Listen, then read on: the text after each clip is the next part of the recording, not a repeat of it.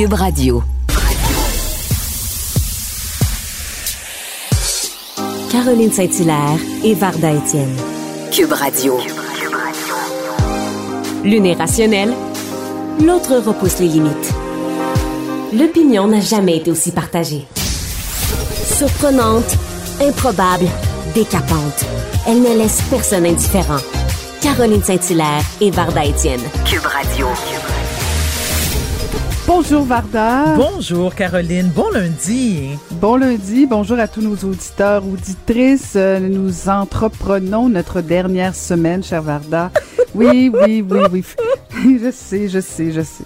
Tu auras besoin d'une cure de désintoxication de moi, probablement. Non, je vais t'harceler. je vais t'harceler. Ben tant mieux, tant mieux. Tu m'envoies, tu m'envoies combler. euh, Je vais donc creuser là- un tunnel. Je vais creuser un tunnel, un tunnel de brossard à chez toi. Ah oui. Mhm. tu, tu te souviens du, tu te souviens du film Fatal Attraction?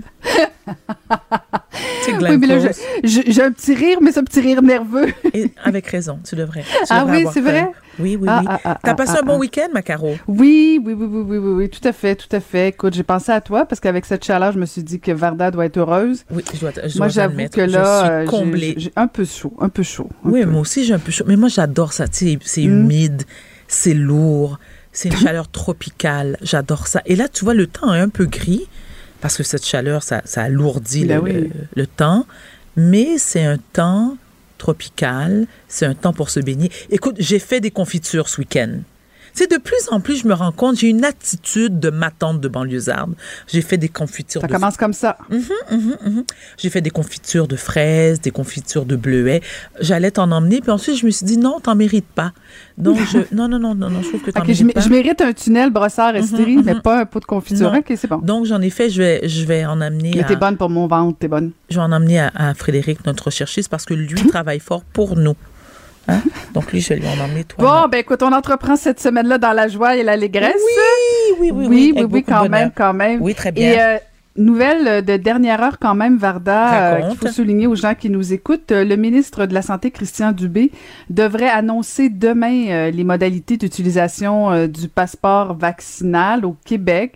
Alors, c'est probablement la bonne nouvelle Cube Radio aujourd'hui ben, pour ceux et celles qui sont contents. Ben oui, voilà, voilà. Oh, il y a même, il y a même une innovation, il y a même une innovation. Oui, oui, oui. Mais alors, j'ai très très hâte quand même de, de, de connaître les détails parce que comme dit euh, comme dit l'adage, le diable est dans les détails. Mhm, euh, mhm. j'espère que ce sera clair, que ce sera anti- efficace. Tu sais que les anti-vaccins viennent de, viennent de perdre connaissance. Il y en a qui font le bacon à terre en ce moment. Oui, oui, oui. Non, mais d'ailleurs, j'ai remarqué qu'il y en a, il y a quelques-uns qui ont commencé à me suivre sur les réseaux sociaux. Non! Tu sais, genre J, genre euh, Kevin, Ginette, qui sont suivis par trois personnes là. J'en ai quelques-uns qui se sont affichés euh, depuis quelques heures là. sur mon- J'adore.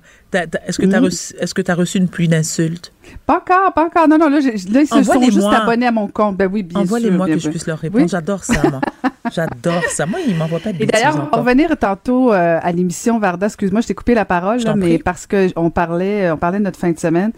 Puis euh, je sais que tu vas faire ton, ton commentaire éditorial sur la photo. J'en dis pas plus. Euh, je- J'invite les gens à rester euh, en, en en ligne, euh, en écoute, euh, attentif parce que euh, tu as fait t'as fait une publication qui a fait réagir en fin de semaine. Moi, en tout cas, j'ai réagi.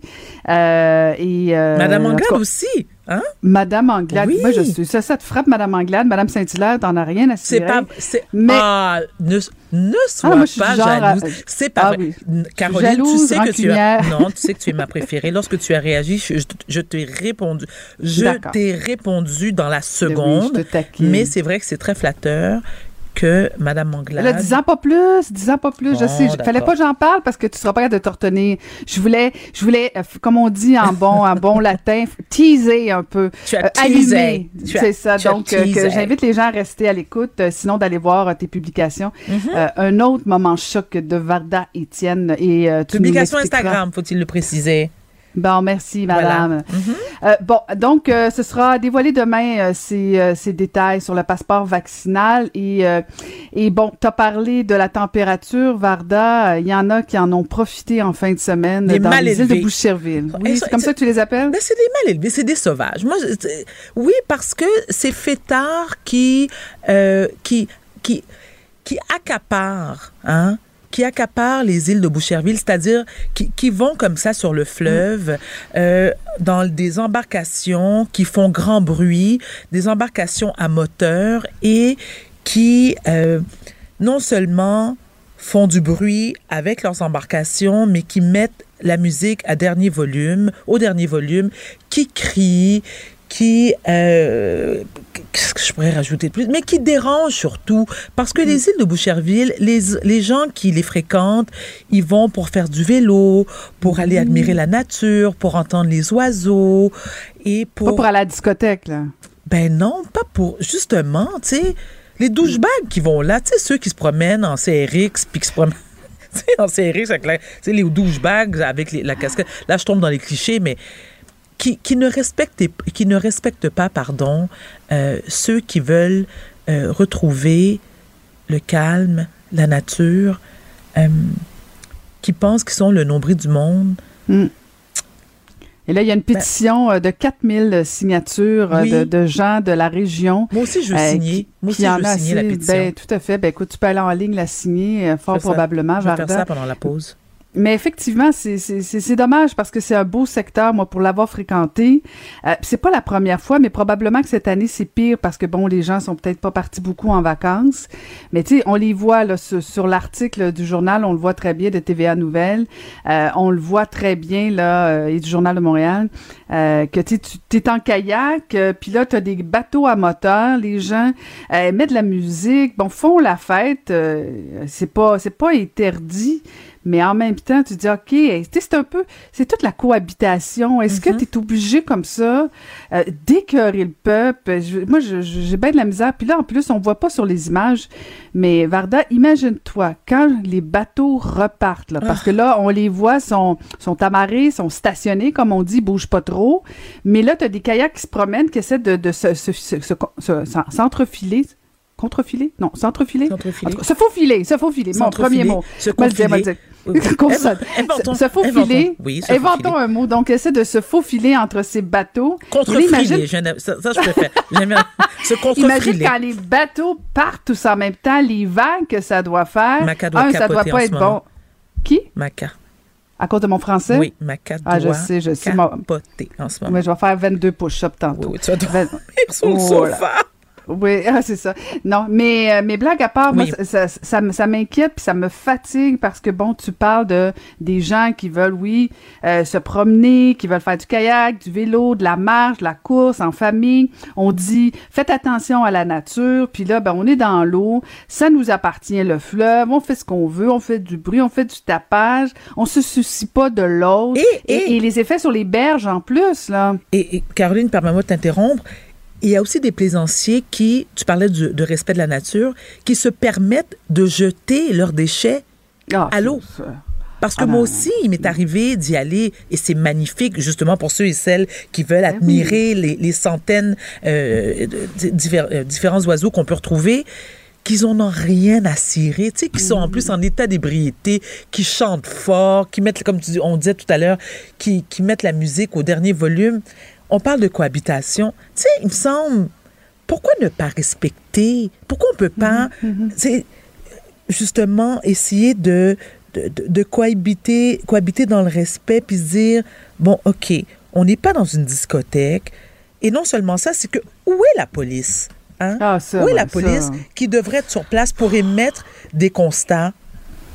Ah, Sont où, euh, sont où ces, ces policiers-là? Puis là, tu regardes là, la, la, la journaliste Clara Loiseau du Journal de Montréal a essayé justement parce que bon, les eaux, la gestion est un peu fédérale. Il y a une partie Ah, qui est un peu municipale. puis là, tout le monde se retourne la balle. Puis là, c'est un peu les les 12 travaux d'Astérix. Là, trouve trouve comment. La maison des fous. Puis là, bon, t'as as bien sûr la ville de Boucherville qui va dire ben oui, on va on va essayer de trouver une façon de réglementer, mais ça va tellement être long que l'été va être fini. Euh, et là, c'est chaque année police- comme ça. C'est chaque année. ben oui, plus oui, ça change, Mais plus c'est pareil. Comme je te dis, plus, plus, je pense que c'est pire cette année, probablement qu'il y a plus euh, de fréquentation. Euh, mais effectivement, la ville de Boucherville, fort probablement, va devoir intervenir, euh, sinon le gouvernement fédéral euh, qui, qui vont se lancer la balle. Sais ce qu'il faudrait faire? Il faudrait carrément interdire l'accès aux, aux embarcations à moteur. Voilà ce qu'il faudrait faire. Ah, peut-être, peut-être, peut-être. Ce- serait la solution. Ben, tu vois, en fait, c'est ça qui est dommage, hein, parce qu'il y a des gens qui qui ont pas de classe, qui utilisent mal justement l'eau, qui utilisent mal euh, leur matériel, ben là ils vont il y en a d'autres qui vont payer pour ça. C'est Ben dommage oui, parce que c'est ça. Mais Ben, voilà, oui, naturellement, encore une fois, des innocents qui paient pour les coupables. Caroline. Caroline, Caroline, t'aurais une belle voix, toi. t'as vu ce qui se passe en France? ouais. Alors, le passeport sanitaire est entré en vigueur aujourd'hui et ne fait pas l'unanimité. Alors, moi, j'applaudis encore une fois cette décision du, euh, du président Macron. Mm. Et naturellement, tu t'as pas remarqué qu'en France, les Français sont les rois de la manifestation. Eux, pour n'importe quoi, écoute, eux, ils envahissent les rues, puis ils vont manifester, puis là, ils chialent, comme on dit en français. Alors, du coup, ils aiment râler pour tout. Ils râlent, ils manifestent, hein, ils râlent. Alors, du coup, tu comprends, alors, du coup, du coup, du coup, du coup, du coup. Et euh, il y a certains... euh, voilà, tu as les tenanciers de bar, tu as les propriétaires aussi de différents cafés, de, de ça, qui, eux, euh, se sont vus, dans, ben, naturellement, ils sont dans l'obligation d'exiger le passeport.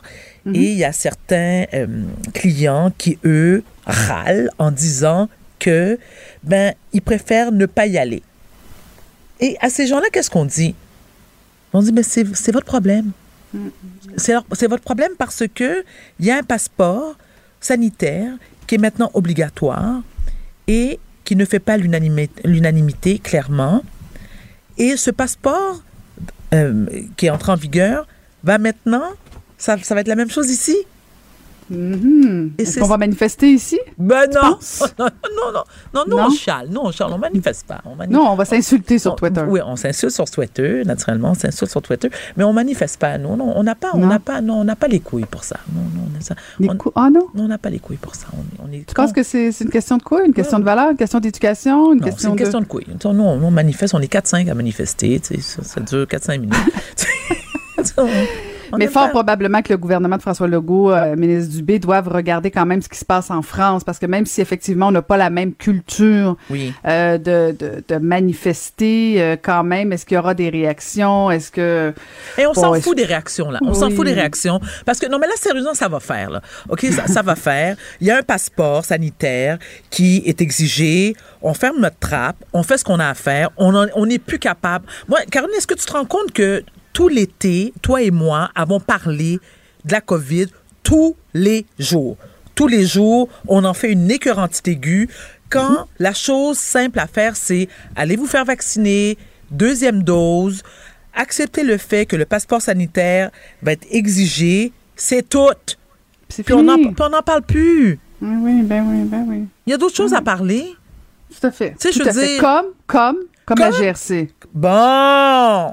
Alors, la VRC qui doit maintenant embaucher plaisir. 5000 femmes pour répondre aux normes d'équité. Il y a des monons qui seront pas contents. non, les monons ne seront pas contents. Pourquoi? Ben parce qu'ils veulent pas autant de femmes. Hein? Bon, je pense qu'il n'y en aura pas de toute façon, ma belle Ben, moi non plus, tiens. Euh, Rassurez-vous, messieurs, la Oui. GRC vous appartient. Ben, non, mais écoute, sérieusement.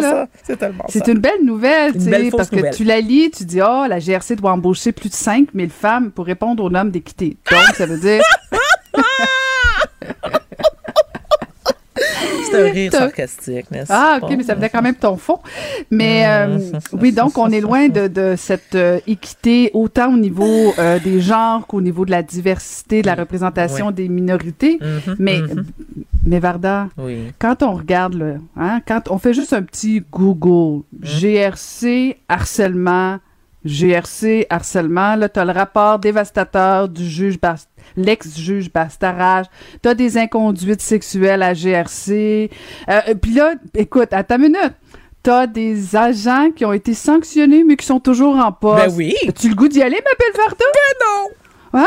Ben non, non, non. Pas travailler avec des petits messieurs qui sont toujours en poste, puis qui ont Oui. eu des petites inconduites. Les tout titres. Donne le goût. Euh, Ça donne le goût d'y des- aller. des- Une petite Hein? tape. Une petite tape ses doigts. Une petite tape ses On est doigts. cynique, on est, hein, on est un peu. euh, tu tu sais, t'es- accusé d'inconduite sexuelle, puis là, on te donne une petite tape, on te dit, fais plus ça. fais plus ça. Va dans le pas- coin, pas. Va, compter, va compter les constables, va compter euh, l'étiquette, là, puis tu reviendras dans deux ans. Quand tout le monde va t'avoir oublié, tu reviendras. Exactement. C'est pas grave. Il n'y en, a- il y en a pas de problème. Fait qu'on va faire un beau dépliant. On va dire aux madames, venez-vous-en en GRC. Mhm. On a besoin de vous. Mm, Hein? mm, mm, Comme ça, on va atteindre les, les quotas d'équité, mais on réglera pas le problème d'inconduite sexuelle. Vous allez... Vous, Puis naturellement, allez... puis des bons naturellement, chiffres. il y a, personne, euh, la GRC, qui, qui, qui veut nous parler, hein, pour... euh, Non. jamais. Ils sont, sont pas disponibles. Hein, ils sont en vacances. Hein, c'est... Non, mais c'est c'est dur de pas... t'as Mhm. pas- c'est c'est difficile de pas être cynique, ironique. euh, Mais euh, bien sûr, c'est... du- Oui. Ouais, ouais, ouais. Fait qu'en tout cas, ça me donne le goût. Moi, je prépare mon CV. moi, c'est dans le GRC, moi. Hein? Mais ça, je serais bonne. Tu trouves pas? Aussi. Petit caporal, là. Non, mais moi, imagine. Non, mais moi, je Peux-tu commencer tout de suite lieutenant? Je suis obligée d'être, tu sais, je suis obligée d'être policier. Je pourrais-tu comme être le grand patron tout de Non, mais- suite, la mais- grande patronne? Mais pense, pense à moi. Femme, minorité visible et maladie mentale. Oublie ça, oublie ça, Pourquoi? oublie ça, oublie ça, oublie ça. Ah, mais malgré que tu remplis toutes les cases, la GRC Ah! te prendrait certainement. Ah! C'est ce que je me disais aussi. Ben oui, tu remplis toutes les cases. Toutes. Toutes, toutes, toutes, Est-ce que la GRC est prête pour Varda Étienne? Telle est la question. Oh, oh, oh, les criquets sont, sont nombreux. Mais bon, écoute, Varda, Oui? je te disais que tu avais une belle voix. Hein? Pourquoi tu ris? Je te parle de ta voix puis tu ris. Parce que je sais exactement où tu t'en Ah, OK, OK. Hey, on est rendu un vieux couple, c'est trop. euh, je, je pensais te surprendre parce que, bon, là, on peut voter pour la voix. D'ailleurs, euh, vendredi, quand on s'est quitté, Varda, Oui. on parlait de la loto-vaccin. Hein? Oui! Bon, puis là, on- le, le, le- le- le gagnant ou la gagnante C'est qui? Va être annoncé demain. Pourquoi demain? Pourquoi de... Alors, pourquoi demain? ben, ben, probablement qu'il compile, ça doit pas être facile. Là. Je sais pas, je sais que- pas pourquoi. C'est ce que je me dis. Alors, je me suis posé une question, justement. Peut-être que le ministre va l'annoncer demain avec sa, son conférence de Tu presse. sais ce que... Ah, c'est pas faux, ça. Ah. À ton humble avis, chère Caroline, étant une personnalité publique, crois-tu qu'il est possible que l'on puisse gagner? Ben oui. Tu penses? Oui, on fait pas partie de la liste. Il y a une liste, euh, je suis allée la voir. Il y a. Il y a une liste de gens qui peuvent pas gagner, notamment des gens que, bon, qui travaillent soit pour l'Auto-Québec. Je pense qu'il y a certains postes. Le Des gens gouvernement? qui travaillent au gouvernement, des Mhm. choses comme ça. Il y a certains critères, mais on, on remplit pas les cases, on peut gagner. Ah oui, oui, oui. Ben, en fait, on peut espérer gagner. Maintenant, est-ce que nous allons gagner, Varda?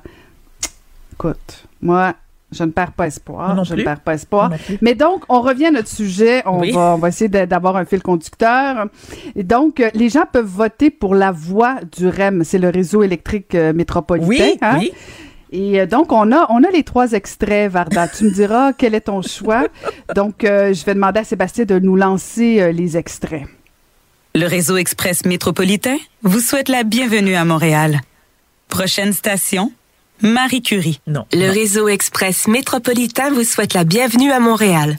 Prochaine station, Marie Curie, direct. Le réseau express métropolitain vous Ah. souhaite la bienvenue à Montréal.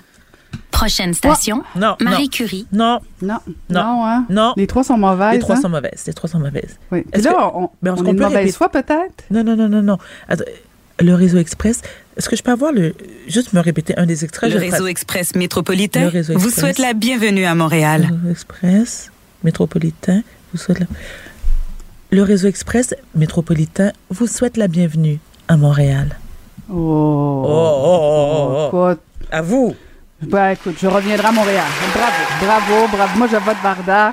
Mais donc, c'est trois voix de femmes quand même. Hein, puis, euh, selon certaines études, il semblerait euh, qu'il y a un groupe d'experts qui, de l'ONU qui, euh, qui, qui- notamment sur les assistants vocaux, tu sais, Siri, Alexa, puis tout ça, c'est toujours des voix féminines. Semble-t-il que c'est c'est- plus calme des voix de femmes euh, que celles de garçons. Pourtant, pourtant, Ah bon? ça dépend, me semble. Moi, écoute, j'essaie juste d'imaginer la voix de quelqu'un comme Maca. Il y a une voix absolument calme, Oui, posée. c'est vrai, je suis d'accord. Donc, j'ai de la difficulté avec les généralités que les voix des femmes sont plus. euh, Mais ça plus- dépend. Mais les trois qu'on vient d'entendre m'agressent. Moi, euh, les trois voix de femmes qu'on vient d'entendre m'agressent. ben plus non, mais c'est- plus qu'autre ben, chose. Moi, agresse, c'est peut-être fort. Oui, c'est vrai, t'as raison. Mais, Mais c'est pas trois. hein? Oui, je sais. Mais c'est pas nécessairement trois voix Agréable. personnellement. Ben, en tout cas, qui, qui, qui, non, pas super emballé. Non, moi non plus. Non, hein? Mais, bon, je devrais tu soumettre- prendras pas la REM de toute façon, toi? Je te confirme, mais je pourrais soumettre ma candidature. Il est trop tard, je Ah, pense. ah bon? Il est trop tard. Quoi, le choix est, est- est déjà. Ben, c'est-à-dire que les trois, les trois voix sont, en, sont mises aux voix, donc on peut déjà mais qui a- voter. attends, non, attends, attends, attends, mais est-ce qu'il y avait, il y avait un comité qui a. Oui, sûrement non, mais qu'il y non. avait tout un comité. Pour Il devait y choisir? avoir 12 personnes qui ont Ah bon? sollicité des voix, j'imagine. Et oui. Oui, non, Ah, ils je, pas je suis déçue. Je suis déçue. Ouais. Mais comme je n'ai pas utilisé bon. le REM. Ah bon. Mais bon, les gens peuvent aller voter encore euh, quand même en ligne. euh. Ah, OK, donc on a le droit de vote. Oui, oui, tu as le droit de voter. Le choix ben, n'est pas je vais- fait. ah non, ben, ben, oui, ben, oui, ben, pardon. OK, mais pourquoi tu excuse-moi, m'as c'était pas pas dit ça depuis clair. le début? Mais attends, non, c'était pas clair Ah, du tout. excuse-moi. Donc, en fait, c'est la, c'est la proposition du REM, c'est trois voix qu'on a entendues tout à l'heure. Mais attends, Là, les gens peuvent voter sur une des trois voix qui sera choisie. mais je t'arrête encore une fois. J'ai une question. Pourquoi on. Station Béré. Non, toi, c'est sûr que tu fais pas partie des choix. Non, je te le confirme. Mais, mais, mais pourquoi on nous... Attends, pourquoi on nous a soumis que trois...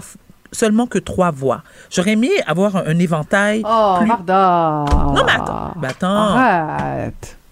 On t'en soumet trois. C'est les trois que le comité a choisi. T'en aurais pas. eu 12, t'aurais chialé ces 12. C'est pas vrai, je, je les Tu aime ne prends pas. pas la RM. Fait que t'es- pas important dans le, dans le calcul. Je les aime pas. J'ai dit non. C'est non. Je, je veux pas. Non, je veux pas, j'ai dit non. Ah, écoute, Non, j'ai dit non. Non. On va arrêter non. ça, on va faire le bacon. Euh, Je veux pas, j'aime pas ça. Qui on peut appeler, s'il vous plaît? Fred? Est-ce que tu peux appeler? Appelle la caisse de dépôt ou le ministre des Transports. On peut peut-être appeler M. Bonardel, savoir s'il y a encore tant de Oh, on appelle M. Bonardel. Merci. Bonjour François. ça serait bête qu'il réponde. Hello, Frank? on est dans les familiarités. Frank? Écoute, on Hello, a toute Frank. une émission en attendant de, Oui. de- de contacter, de parler avec François Bonnardel, ministre des Transports, ou la Caisse de dépôt, ou toutes ses réponses. Euh, mais quand même, tantôt, on va parler avec quelqu'un que tout le Québec aime, Varda, le fabuleux Marc Ben, Messier, qui est... euh, Ah oui, oui. Ah oui, t'es contente, homme. hein? Oui, quel homme. Beaucoup de respect, beaucoup d'admiration. Acteur de grand talent, on aime beaucoup cet homme. Alors, on passe ça pour les trois prochaines heures avec beaucoup de plaisir pour entreprendre notre dernière semaine.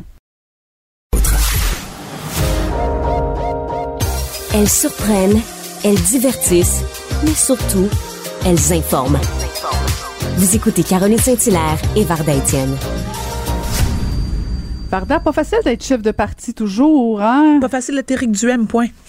Oui, c'est sûr, c'est sûr, mais en fait, euh, Éric Duhem s'est retrouvé en fin de semaine euh, dans une controverse parce que bon, il y a quelqu'un, euh, un, un membre de son parti, Parti conservateur du Québec, qui a trouvé que c'était une bonne idée de faire une publication en associant François Legault à Hitler avec euh, des images, avec une image euh, qui, qui, qui, qui a, qui a dans le fond euh, euh, imité ou caricaturé M. Legault en, en- en Hitler et Mais M. c'est quoi l'idée de Duhem. faire ça? Voyons Ben, t'as donc. toujours, ouais, mais t'as toujours des colons dans des partis. Le problème, c'est que c'est ça, Éric Duhem se retrouve. Il a, il a dû Malgré lui lui, demander de retirer cette publication. Et il a même dit, euh, je vais contrôler davantage euh, les messages. Et je trouve ça drôle et paradoxal parce qu'il arrête pas toujours euh, de faire la leçon à tous les partis politiques en disant la liberté d'expression est très importante. Elle est très importante jusqu'à temps que ça dérange Éric Duhem. Exact. Et mais bon, c'est sûr qu'il a bien fait quand même. Là, je fais, je fais un peu de, de, de- sarcasme, oui, parce que quand même, il n'y avait pas le choix de le faire. Mais ça va probablement être le gros défi et le danger pour Éric Duhem euh, de, de, de ramasser tout ce beau monde-là qui qui, euh, qui est un peu, disons, euh, euh, extrême, Oui. qui, qui sont difficiles à contrôler, qui aiment avoir la liberté, qui veulent dire ce qu'ils veulent quand ils veulent. Fait que là, Éric Duhem va avoir du fun à gérer ça au sein de son parti parce que c'est une chose. Euh, Liberté! Ben oui, liberté. C'est une chose d'avoir un micro puis de jaser quand t'es chef de parti puis que là, tu t'en vas sur la place publique, que tu dois être confronté avec d'autres partis en campagne électorale, tu dois être confronté par les médias. Ça en est une autre, là, de, contrôler tout ça. Des heures de plaisir, pour Éric Duhem. Mais en même temps, on peut pas non plus le blâmer complètement.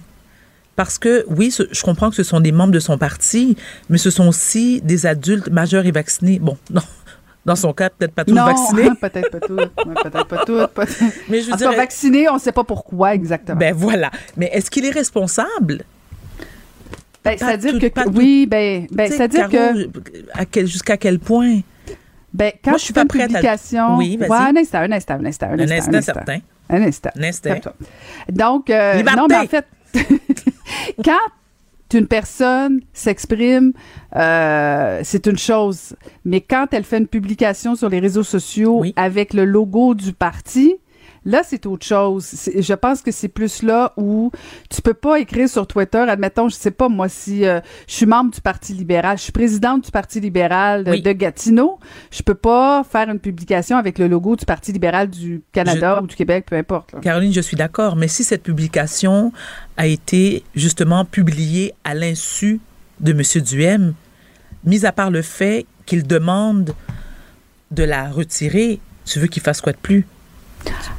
Tu comprends ce que je veux Ben, dire? Oui, non, non, je comprends si ce ça a que tu été veux dire publié très à bien. son insu, je ne Oui, crois oui. pas que lorsque ça a été fait, euh, Éric Duhem était à côté de lui, puis il a fait comme non. Non. Tu comprends? Non, mais en fait, non, non, tu as raison. sa responsabilité, c'est de demander qu'elle soit Voilà. retirée.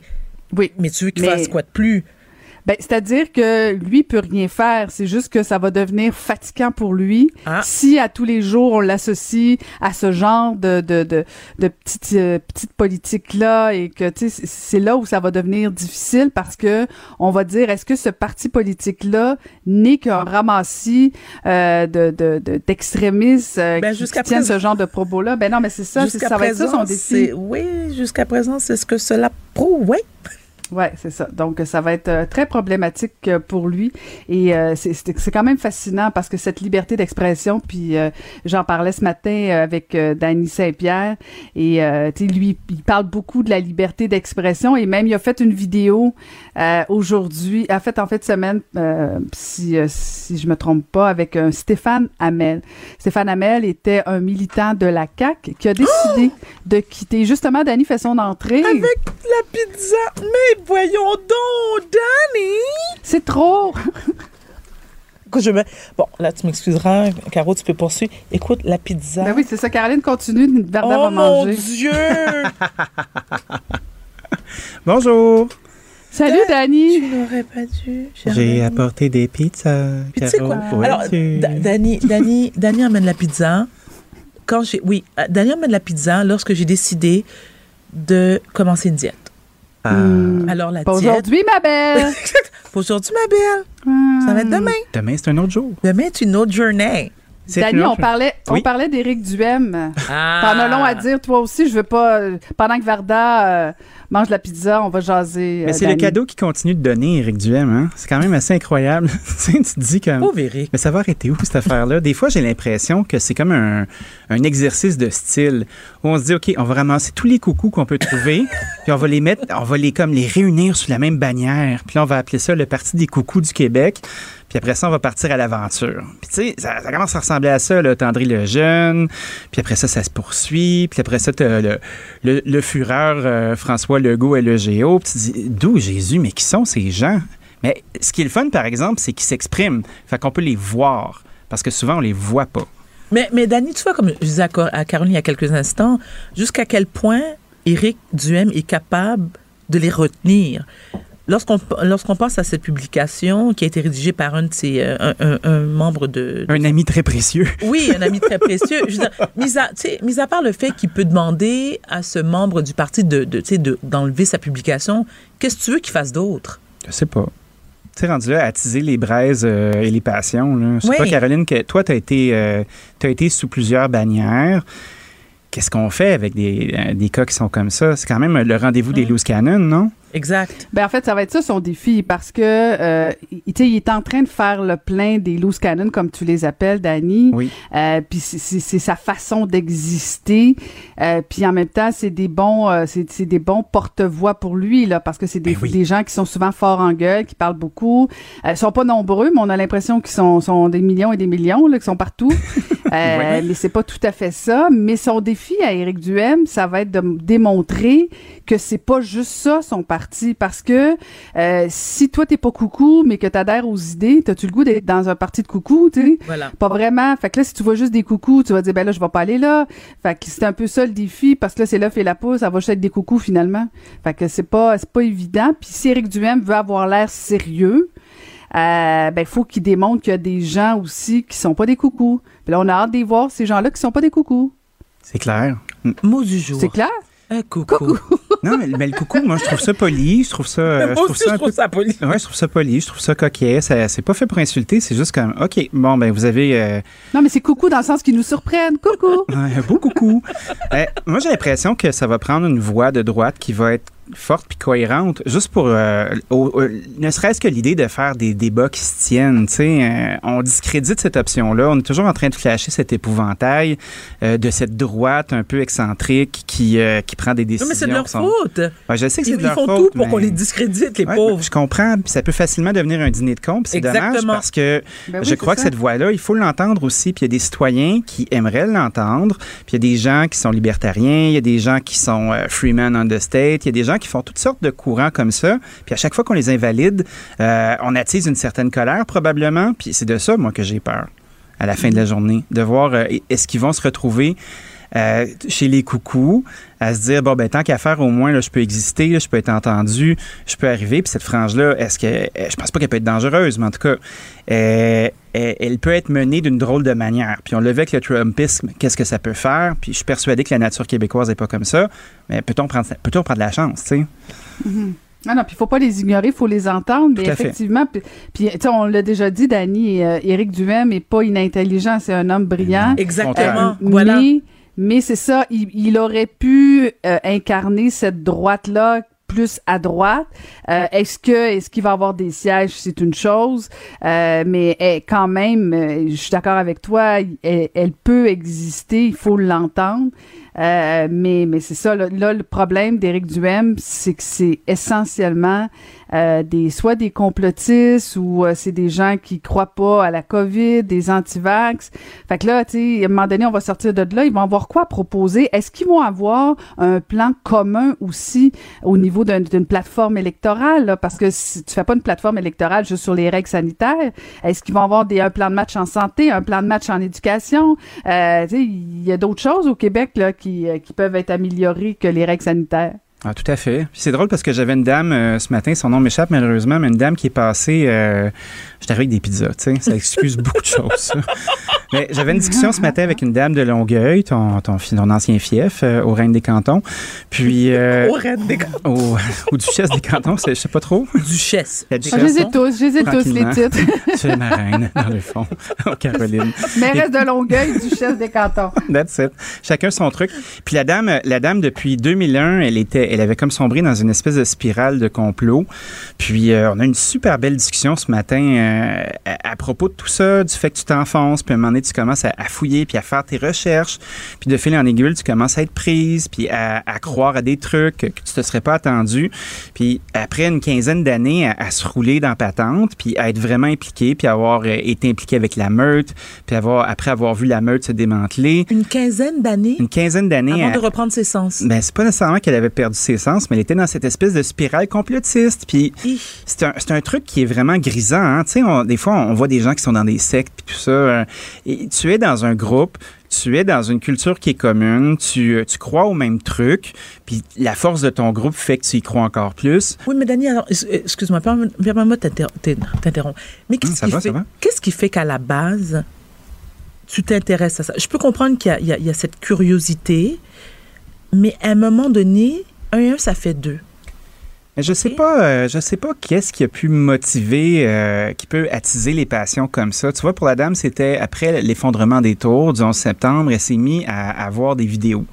Puis des vidéos qui, euh, il y a des vidéos Qui ont l'air hein. crédibles souvent, Oui, c'est ça fait. le problème? Je suis d'accord. Puis elle s'est mise à croire à ça, elle s'est mise à, à se méfier euh, du pan de population que maghrébin puis musulman en général. Oui. Après ça, euh, cette flamme-là a été attisée par la meute. Puis après ça, ben, de fil en aiguille, elle s'est retrouvée à être confrontée par sa fille qui était devenue adulte. C'était une mère à la maison de cinq enfants, Euh, une dame qui était tout à fait cohérente, là, là, puis tu sais, qui voulait sortir ce matin pour dire, écoutez, ça se peut. On peut se sortir de ces idées-là. J'ai envie de partager mon histoire. Puis c'est une personne tout à fait normale, puis je crois qu'il y en a beaucoup qui sont dans ça, puis qui sont dans une spirale de contestation, puis qui sont découragés, puis qui canalisent cette espèce de colère-là dans ce mouvement-là, parce qu'ils se retrouvent ensemble. Puis quand on parle du Parti des coucous, ben c'est ça qui m'inquiète, moi, parce que là, ils ont un endroit où aller. On, pointe dans cette direction-là. M. Duhem est très visible. Tu sais, avec l'histoire d'André Lejeune. Oui. Puis après ça, avec, à chaque deux jours, on en parle. À chaque deux jours, on, est, on pointe dans la direction d'Éric Duhem pour envoyer probablement ces gens-là être curieux ou voir est-ce qu'ils peuvent avoir leur place dans cette affaire-là.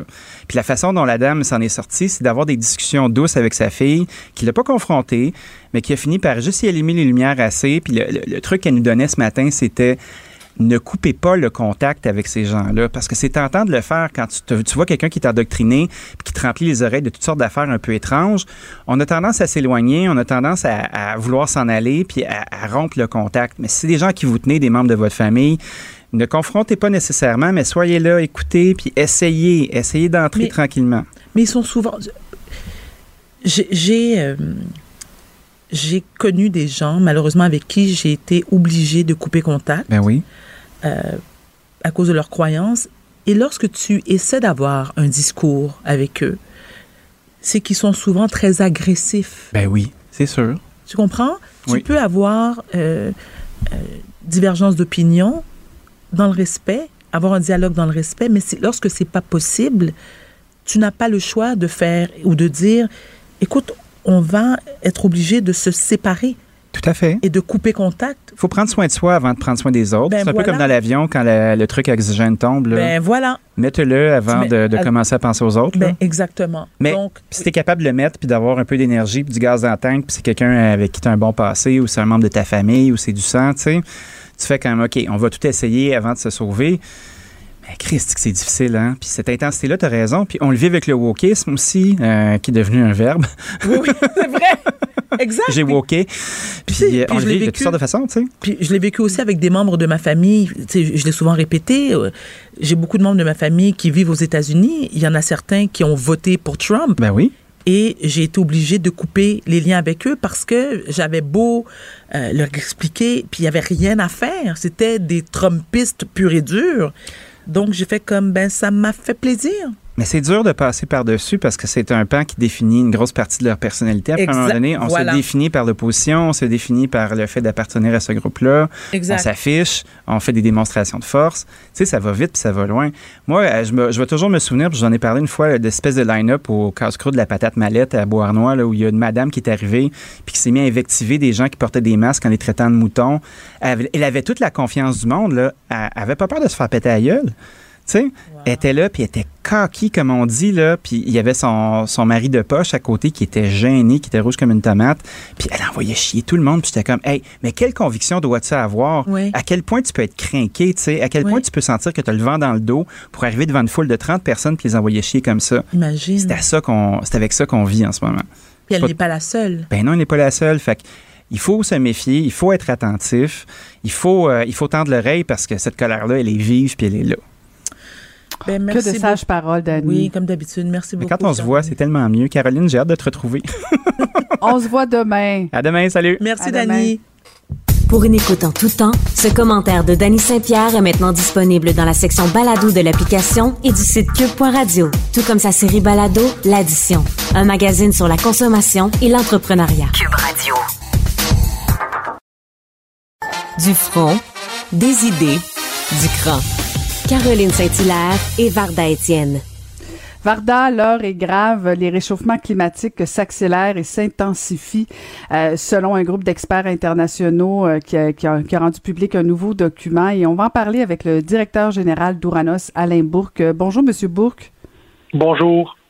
Alors, euh, effectivement, bon, on en sait un petit peu plus sur, euh, ce rapport euh, du, GIEC notamment. Quelles sont en gros les conclusions, Monsieur Bourque, de ce rapport que, vous avez certainement pris connaissance?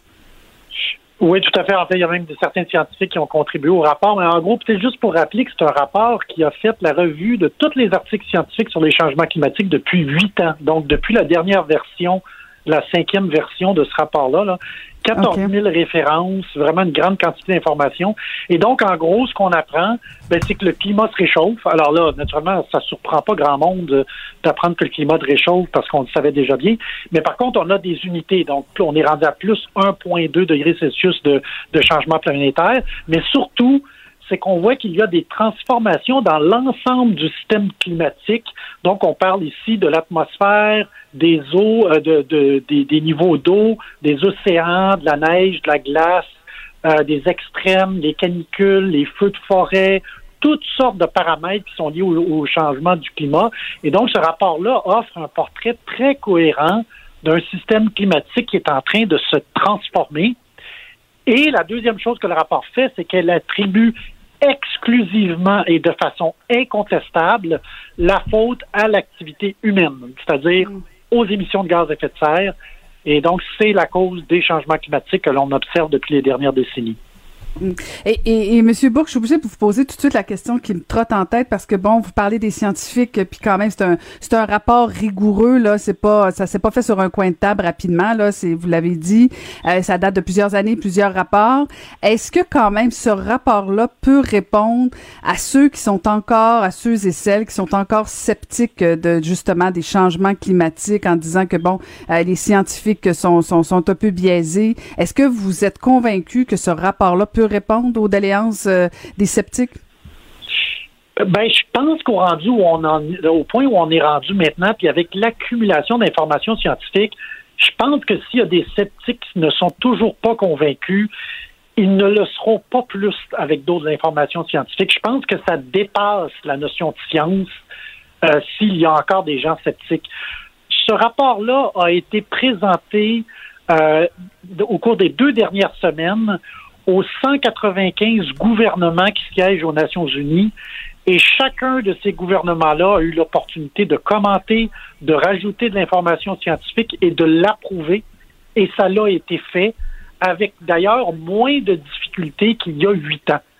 Donc, les, les 195 gouvernements, eux, embarquent aussi avec ce rapport-là comme étant un rapport neutre, crédible, transparent, avec beaucoup de rigueur. Alors là, s'il y a encore du monde qui sont sceptiques, là, malheureusement, à un moment donné, je pense qu'il faut continuer notre chemin en oubliant certaines personnes qui s'entêtent à être sceptiques. Là. Oui, tout à fait. Euh, vous parlez des 195 gouvernements, Monsieur Bourque. Comment le gouvernement euh, canadien et québécois peuvent-ils, euh, parce que bon, vous faites référence au fait que l'impact des changements climatiques est beaucoup attribuable au, à nous, à nous les humains, à nous les humains, pardon. Est-ce que, est-ce que les gouvernements peuvent poser des actions justement pour ralentir quand même ces effets des changements climatiques? Tout à fait. Puis ça, en passant, c'est une autre section du rapport du GIEC qui est très intéressante, c'est-à-dire qu'on fait une mise à jour des trajectoires au niveau des émissions de gaz à effet de serre que l'on a à suivre si on veut réussir à contrôler l'ampleur du changement climatique à moins de 1,5 degrés Celsius ou à moins de 2 degrés Celsius. Et le rapport nous informe aussi que si on continue vers les 3, les 4 ou les 5 degrés Celsius comme on fait présentement, ben le rapport documente quel genre de conséquences est-ce que ça va avoir euh, sur le, le climat. C'est que l'information scientifique, elle est là pour les décideurs pour prendre des décisions. Et donc, en fait, c'est déjà commencé. Il y a déjà des pays, puis enfin, incluant le Canada et, le Québec, qui ont mis en place des politiques pour tenter de réduire les émissions de gaz à effet de serre, euh, consommer moins de combustibles fossiles, passer à l'électrique qui ne génère pas de gaz à effet de serre, donc l'hydroélectricité, par exemple, etc. Et l'autre volet qui est peut-être un petit peu moins connu des gens, euh, qui est parlé dans le rapport du GIEC, c'est la nécessité et la reconnaissance que même si on tente de contrôler les changements climatiques, il y a une partie du changement climatique qui est en, qui est en cours, puis qui est un petit peu irréversible, malheureusement, parce que ça fait trop d'années qu'on tarde à agir. Et donc, il va falloir apprendre à vivre avec plus de canicules, plus, plus de risques de feux de forêt, plus de sécheresse, des événements d'inondation, le haussement du niveau de la mer, puis des zones côtières qui se font éroder. Ça, il y a quelque, en quelque part, il va avoir un peu d'inévitable. Il va falloir apprendre à vivre avec ça. Mais heureusement, si on maintient le changement climatique sous les 2 degrés Celsius de changement, bon, on pourrait peut-être éviter le pire. Donc, le rapport du GIEC le documente, donne ces outils-là aux décideurs euh, qui peuvent faire quelque chose, qui ont déjà, dans une certaine mesure, commencé à faire des choses dans ce sens-là. Je veux pas, je veux pas vous amener sur un terrain euh, dramatique, mais vous parlez d'éviter le pire justement si on atteint euh, ces plus 2 degrés Celsius. Ce serait quoi le pire pour euh, pour le Québec, par exemple? Ben là, ça c'est une question très difficile parce que ça dépend où on habite. Si on est en zone côtière, le long aux îles de la Madeleine, c'est le rehaussement du niveau de la mer qui est inquiétant. Mais si on est en Abitibi, euh, le rehaussement du niveau de la mer, euh, ça nous inquiète pas trop. Là, ça va plutôt être les canicules, les risques de feux de forêt, euh, les, tempêtes de verglas, des trucs du genre. Si on est dans le sud du Québec, dans des régions densément peuplées, ben, on va s'inquiéter des canicules extrêmes qui peuvent tuer. on va s'inquiéter des orages violents qui amènent des pluies abondantes, qui causent des inondations. donc, selon les régions du Québec, ben, on s'inquiète euh, de différentes choses. Euh, je pense qu'au Québec, par exemple, on a bien vécu euh, depuis les quelques dernières années deux grosses inondations printanières majeures. Ben, il faut être davantage préventif face à ces risques-là sur la santé, la sécurité et aussi sur le sur, l'économie. Là, je pense que ça a de plus en plus d'économies qui se chiffrent en milliards de dollars. D'ailleurs, les compagnies d'assurance ne cessent de s'inquiéter euh, des impacts des changements climatiques parce que souvent, c'est eux qui ont à, payer la facture et à la refiler aux consommateurs. Mmh, mmh, mmh. Euh, Monsieur Bourque, quand je, je, lisais les différentes manchettes par rapport au rapport GIEC, je, me demandais jusqu'à quel point le public euh, était encore réceptif euh, dans ce genre de rapport-là. Est-ce que, euh, parce que bon, vous, vous êtes là-dedans au quotidien, puis bon, on, nous a parlé beaucoup des changements climatiques. Est-ce que, est-ce que les plus 2 degrés, est-ce que de nous, de, de faire peur comme ça sur les conséquences des changements climatiques, ça, ça, ça a encore de l'écho chez la population où on se dit toujours, ben oui, c'est notre faute collectivement, mais bon, je recycle, je composte, je fais mon effort. Euh, est-ce que euh, euh, je sais pas si je, cherche une façon de bien formuler ma question là. Est-ce que je peux encore moi comme individu avoir vraiment une influence sur les changements climatiques? Est-ce que je deviens pas un peu blasé à chaque fois qu'on me fait peur avec ces rapports là Ouais. Ben en fait, le premier rôle du scientifique, c'est effectivement de ne pas partir en peur. Puis même nous, mm. scientifiques, on n'aime pas beaucoup utiliser le mot urgence climatique parce que le mot urgence a quelque chose de subjectif. Là, c'est pas scientifique. Nous, on y va. Les scientifiques, ils vont avec l'information scientifique.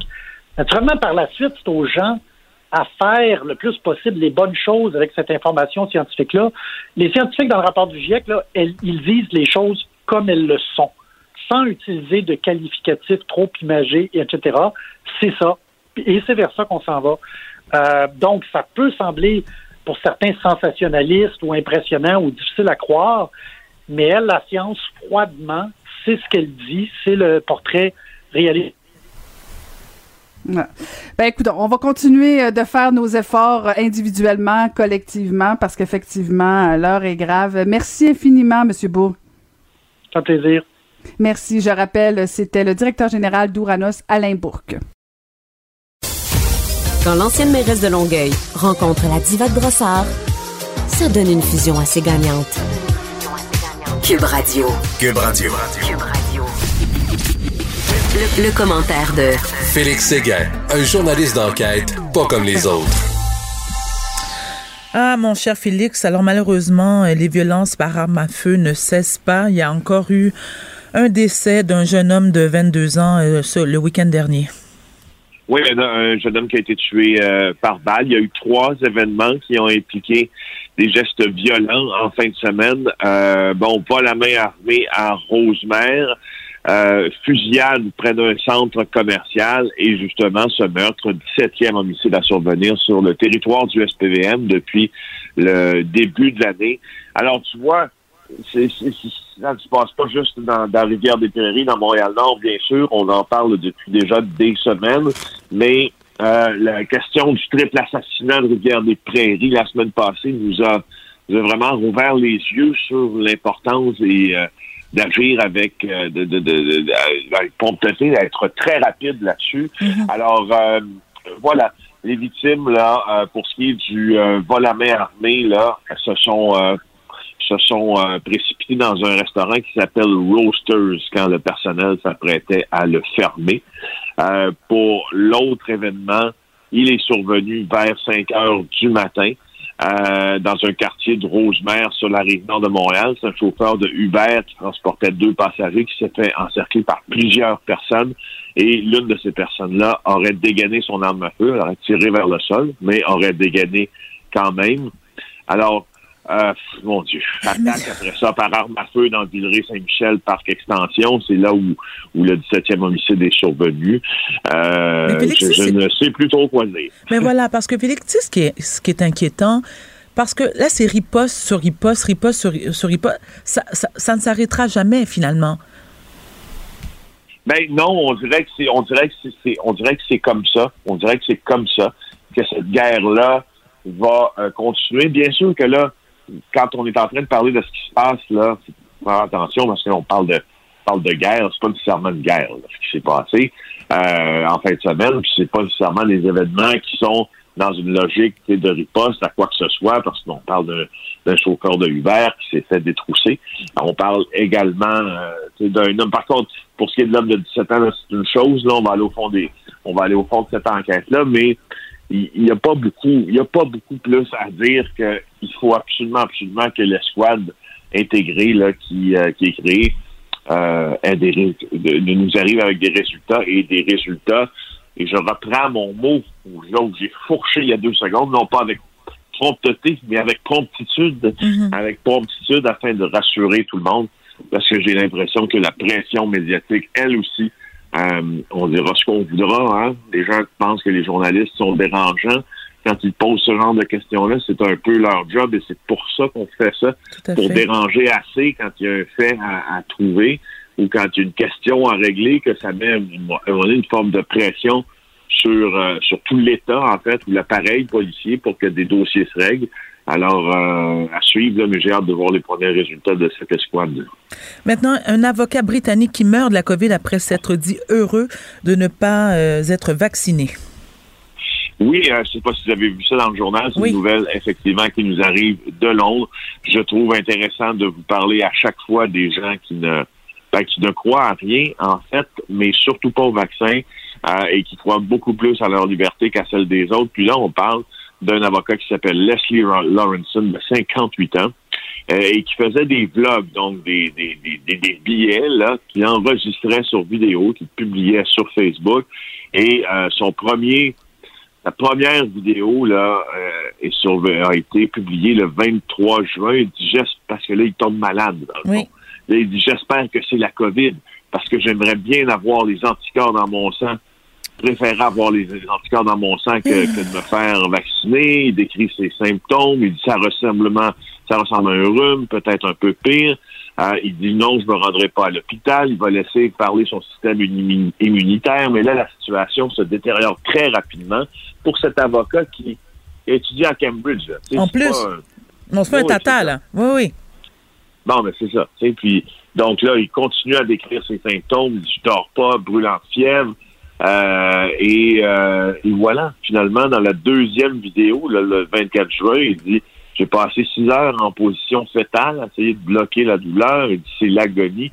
Et il est décédé neuf jours plus tard, selon le journal Evening Standard, euh, qui a rapporté qui a rapporté les propos de, de, Leslie Lawrence en question. et tu vois, Félix, c'est une mort qui aurait pu être évitée si seulement cet homme-là, un homme qui, est brillant, un homme instruit, qui aurait pu être évité s'il avait seulement euh, pris son vaccin. Bon, en tout cas. Là, maintenant, c'est quoi? Une mafieuse de 70 ans? C'est une Griselda, une, autre Griselda Blanco, quoi?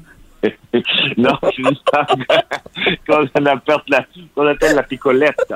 Euh, Maria Licciardi elle a été arrêtée parce qu'elle tentait de fuir l'Italie, prendre un vol pour l'Espagne. Euh, la Piccoletta, c'est la chef, une des chefs, en fait, euh, de la mafia de Naples. Pour ceux qui euh, ne connaissent pas, Naples possède, possède sa propre mafia qu'on appelle la Camorra. Félix, c'est quoi, excuse-moi? Alors, c'est la Don Corleone féminine. Excuse-moi. Elle, a été, elle, a été ça me fait beaucoup rire. Euh, elle a été arrêtée à Rome alors qu'elle tentait de fuir.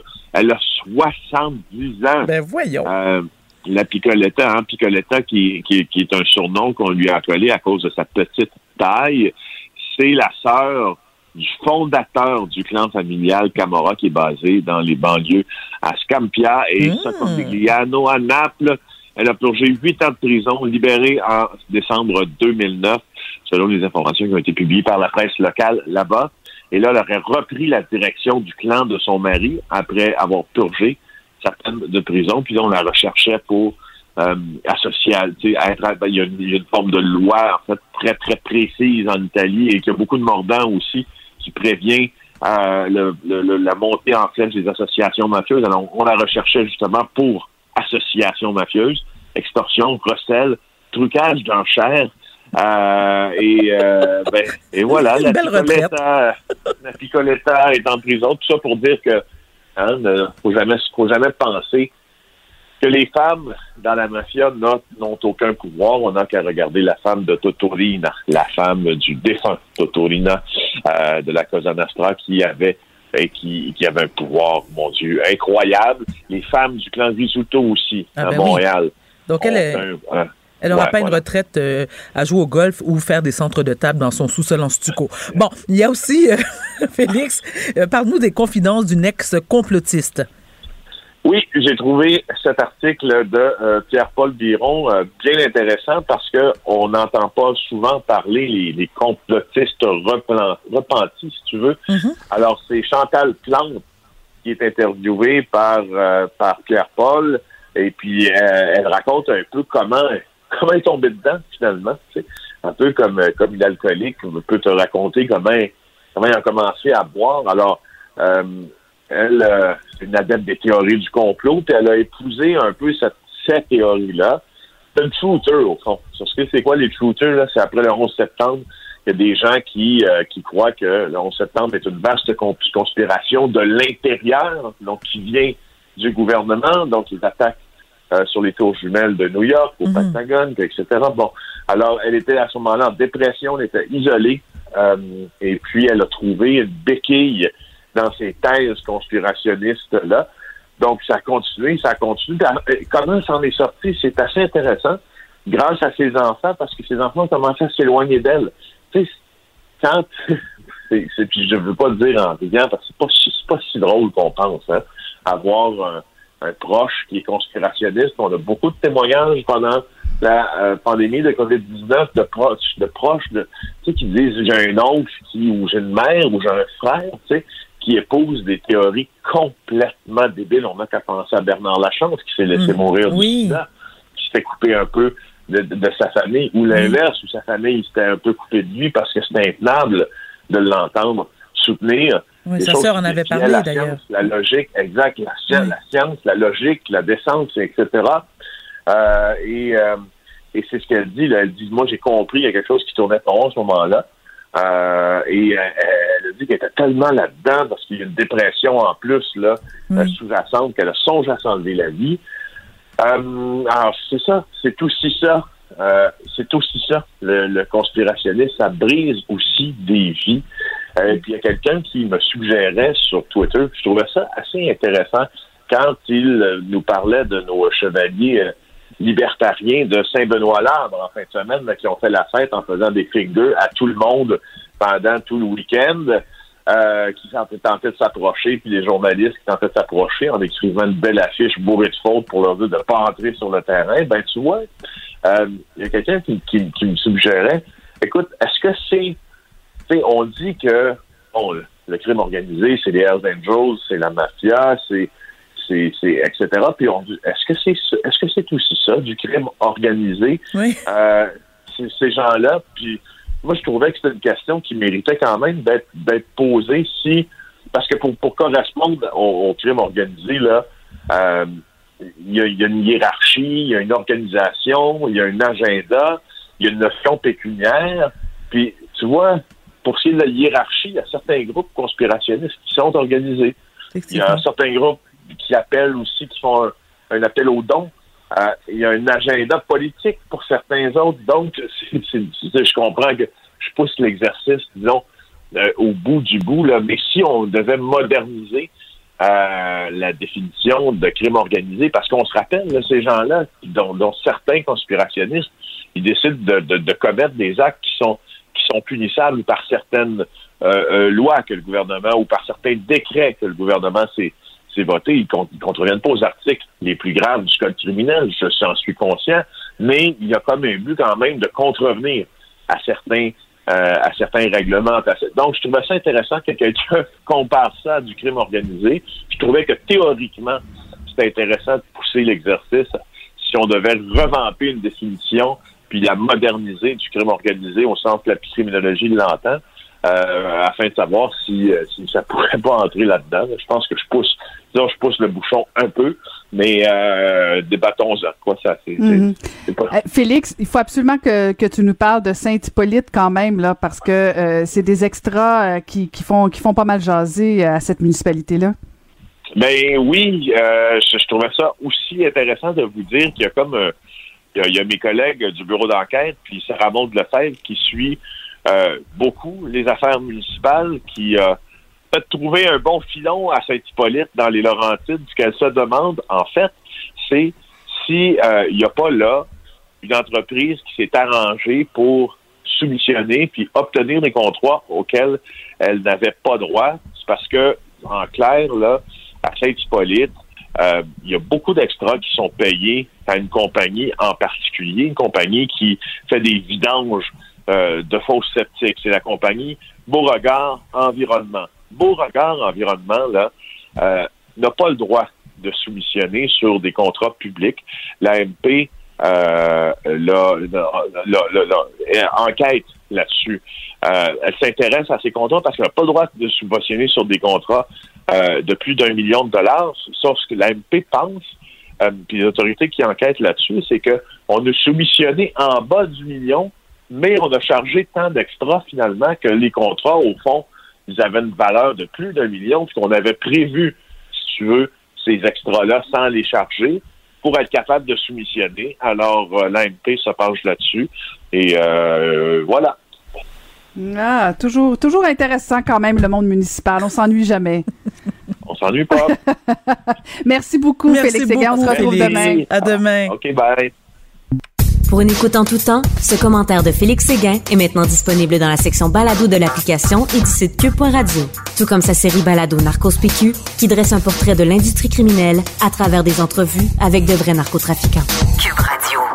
Du front, des idées, du cran. Caroline Saint-Hilaire et Varda Étienne. Varda, on va aller retrouver une survivante de la fusillade de Polytechnique qui est aussi porte-parole de Police se souvient, Nathalie Provost. Bonjour, Madame Provost. Bonjour. Bonjour, Madame Provost.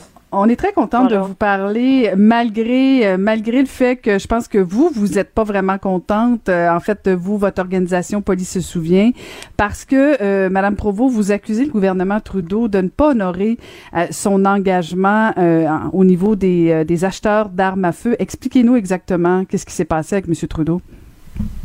Ben, en fait, en 2015, la grande promesse qui touche les armes à feu de M. Trudeau, c'était de sortir de nos rues les armes d'assaut et les armes de poing. Euh, la promesse de 2019, c'est l'interdiction complète des armes d'assaut.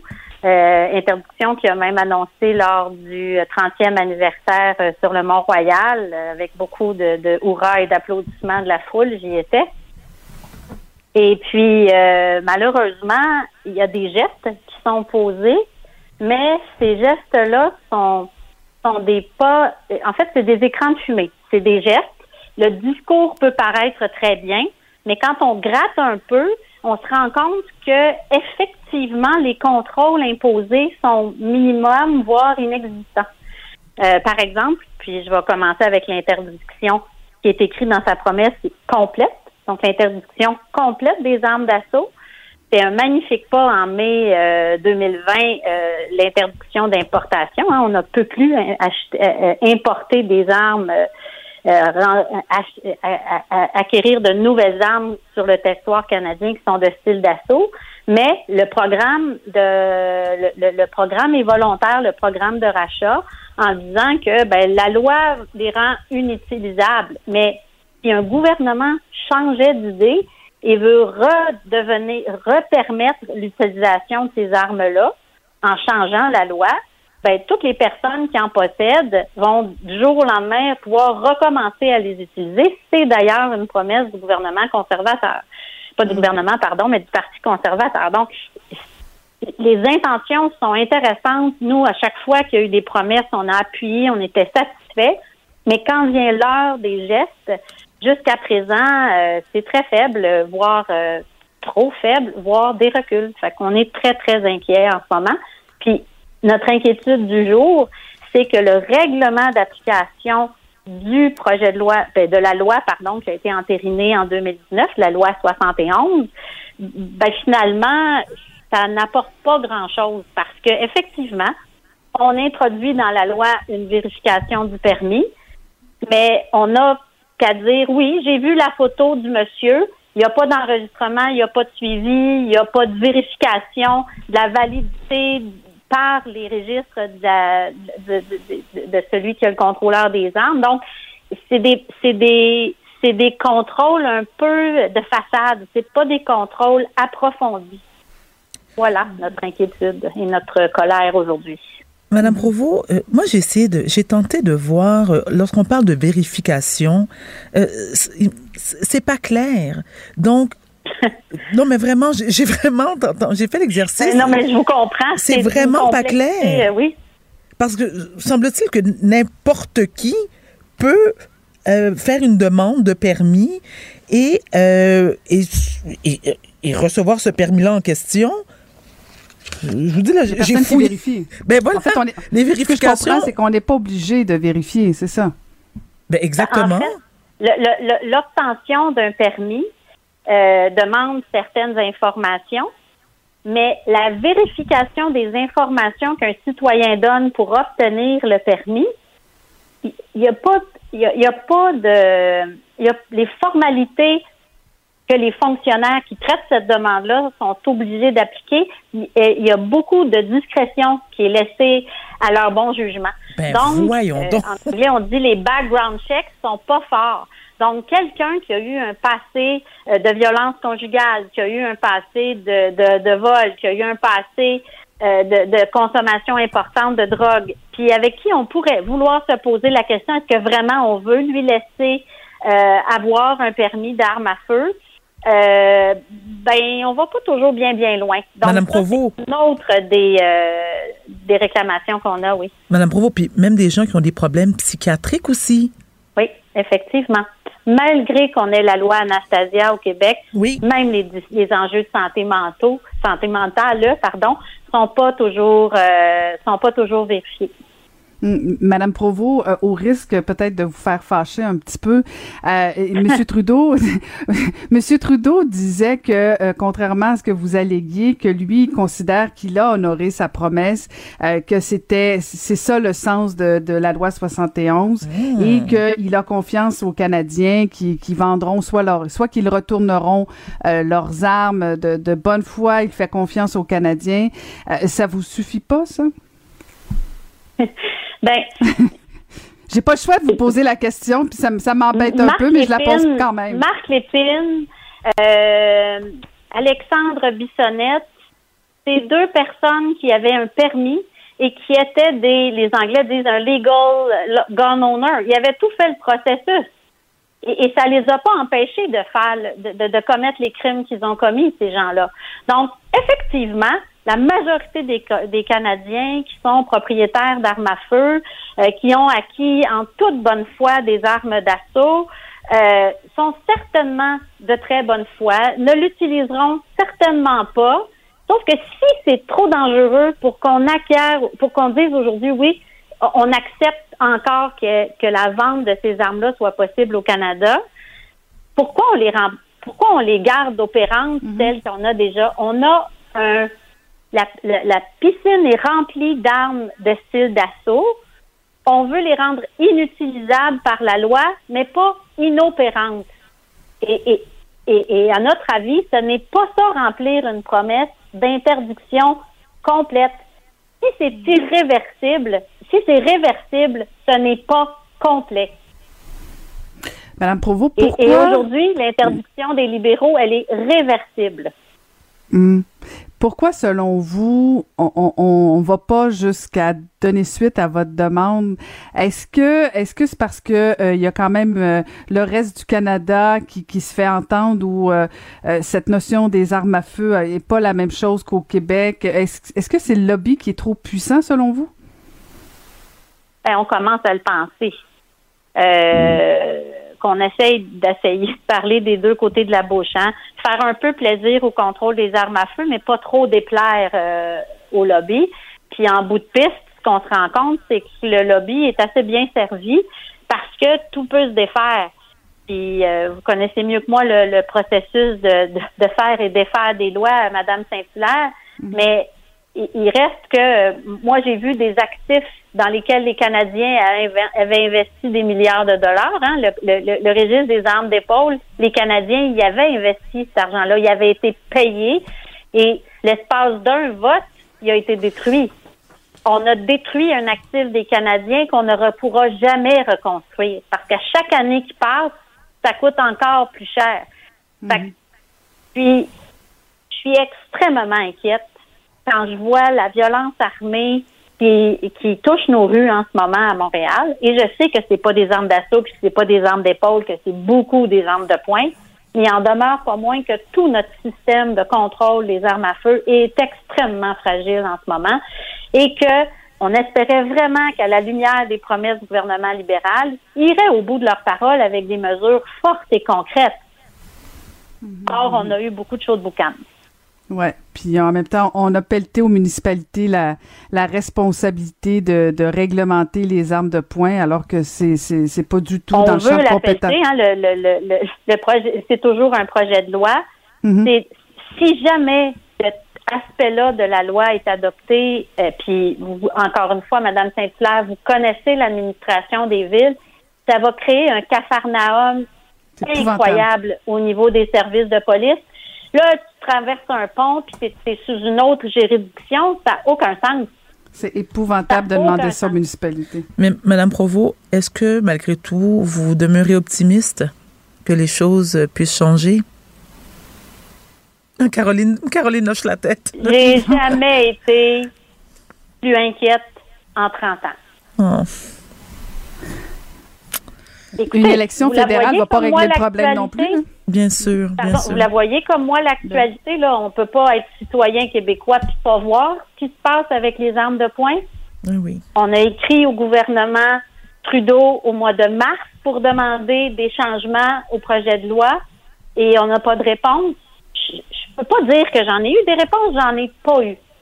Je crois encore que le gouvernement Trudeau, parce que c'est un parti qui peut prendre le pouvoir, peut probablement faire des choses, mais c'est comme un rapport du GIEC, hein? Il est pas mal tard pour agir. Puis en même temps, il vous a promis de le faire, il l'a pas fait. Mais justement, là, quelques jours, fort possiblement d'un déclenchement d'élections fédérales, euh, on se retrouve devant quel choix? Parce que euh, j'imagine, ou en fait, je devine que votre inquiétude, c'est d'envisager, par exemple, que le Parti conservateur euh, puisse accéder au pouvoir sans avoir l'intention de toucher à ce dossier-là. vous avez pas comme beaucoup d'alternatives là, à un moment donné. Le bloc, ça arrivera pas le pouvoir. Euh, euh, effectivement.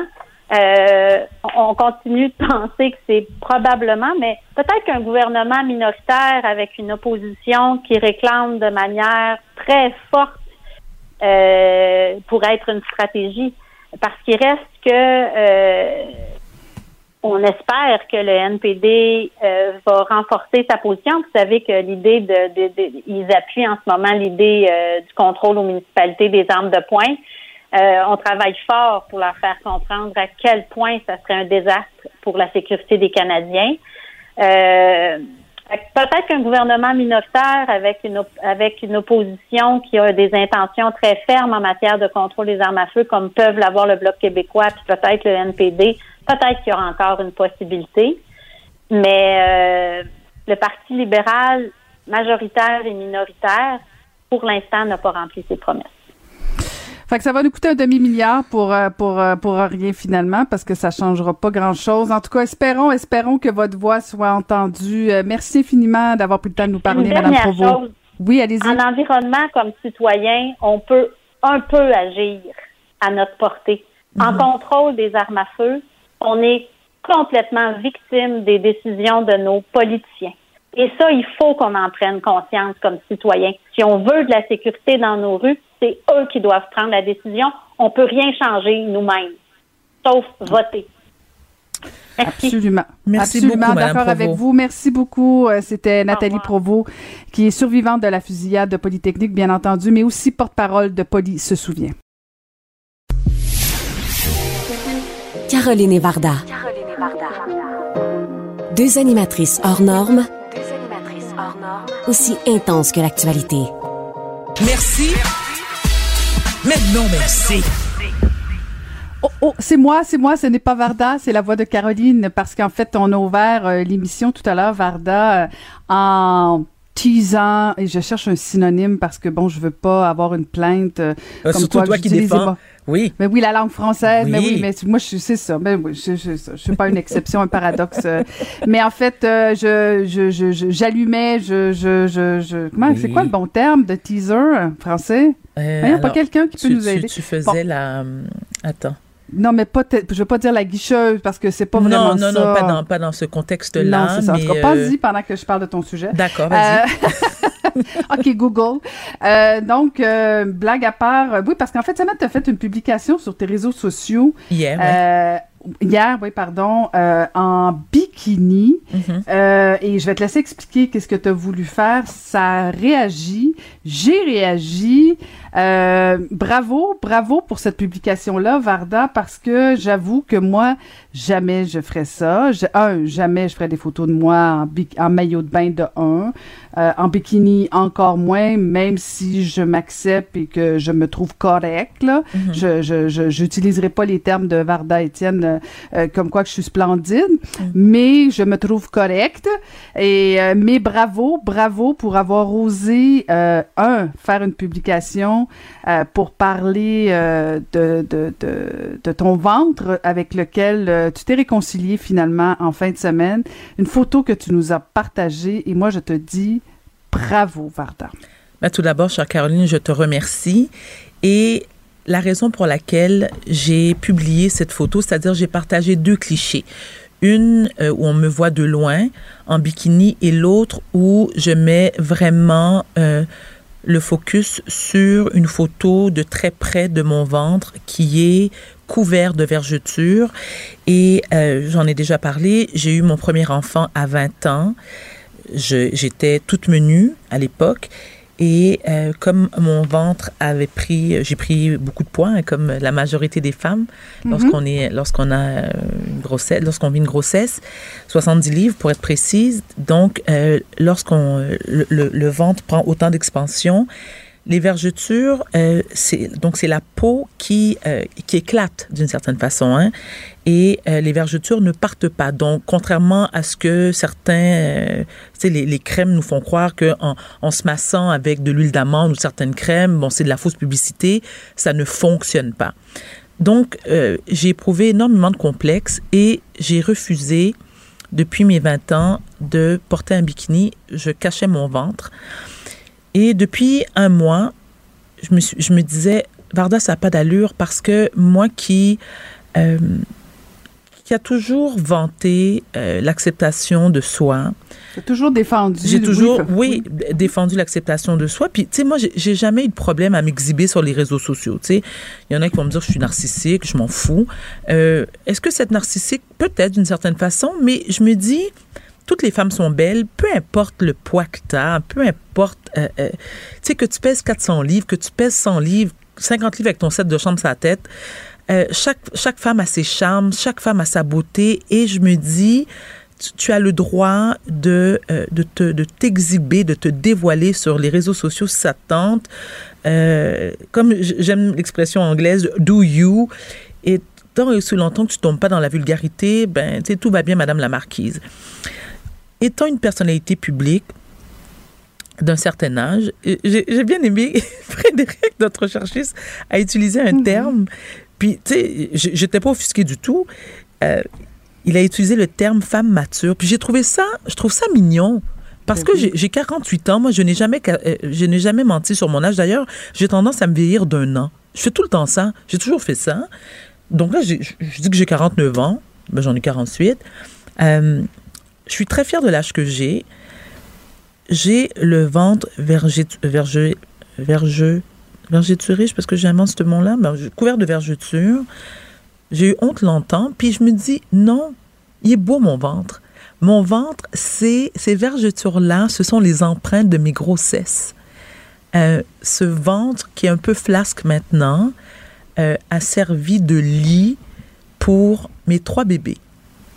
Euh, J'en suis très fière. Euh, J'ai pas à me cacher. Puis l'homme qui partage ma vie, il trouve beau mon ventre. Euh, même si qui est flasque, même si qui a des vergetures, même si qui a de la cellulite, euh, mais il trouve sexy mon ventre. Puis il me trouve encore désirable, tu sais, même si que j'ai plus 25 ans. Donc, j'ai pas à le cacher mon ventre. Il est beau mon ventre. Et j'ai le droit de me promener en bikini si ça me tente. Puis j'ai pas à le cacher. Puis pourquoi j'ai décidé de le montrer, c'est justement pour dire aux autres femmes qui, elles aussi, après une ou plusieurs grossesses, après 40 ans et plus, ben vous aussi, vous avez le droit de vous promener en bikini. Vous avez le droit de le montrer votre ventre. Vous avez le droit de la montrer votre cellulite. Puis oui, vous êtes belle. Vous avez, vous ce droit-là. Puis arrêtez d'envier les filles de 20 ans. Puis ce que vous voyez sur Internet, photoshopé, c'est pas la réalité. Tu comprends ce que je veux dire, Caroline? Puis, puis moi, je suis très fière. Puis ce que je trouve, euh, ce qui me, je, je te dirais, ce qui m'attriste, euh, il y a le magazine 7 jours, et, et- et je, je le dis avec beaucoup, beaucoup, beaucoup, beaucoup d'humilité.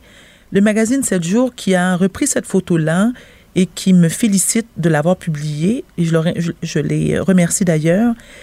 Euh, sur Facebook, il y a certaines femmes qui me critiquent très sévèrement Bien sûr, bien sûr. en me disant que euh, j'étais hyper superficielle parce que dans le passé, euh, lors d'un passage à l'émission de Fil le matin, j'ai parlé, euh, j'ai avoué avoir eu recours à la chirurgie plastique parce que j'ai, euh, je me suis, euh, j'ai recours à, j'ai- eu des implants mammaires, puis j'ai eu des injections de de, de, de- d'agents de comblement. Puis je me dis, tu sais, de, de quoi je me mêle? Tu sais, c'est ma vie. Tu sais, ça m'appartient. Puis c'est pas parce que j'ai eu recours à des implants mammaires ou des, des, des agents de comblement que je suis pas fière de qui je suis. Puis, tu sais, je les mets au défi, moi, ces femmes-là, de, de montrer leur ventre. Moi, je suis suivie par 40 000 personnes sur Instagram. Tu sais, c'est pas rien. Je les mets au défi, ces femmes-là, de se foutre le ventre à l'air devant tout le monde, tu sais. Puis de dire à quel point elles sont fières, puis d'encourager d'autres femmes à en faire autant, puis de- de- au diable les complexes.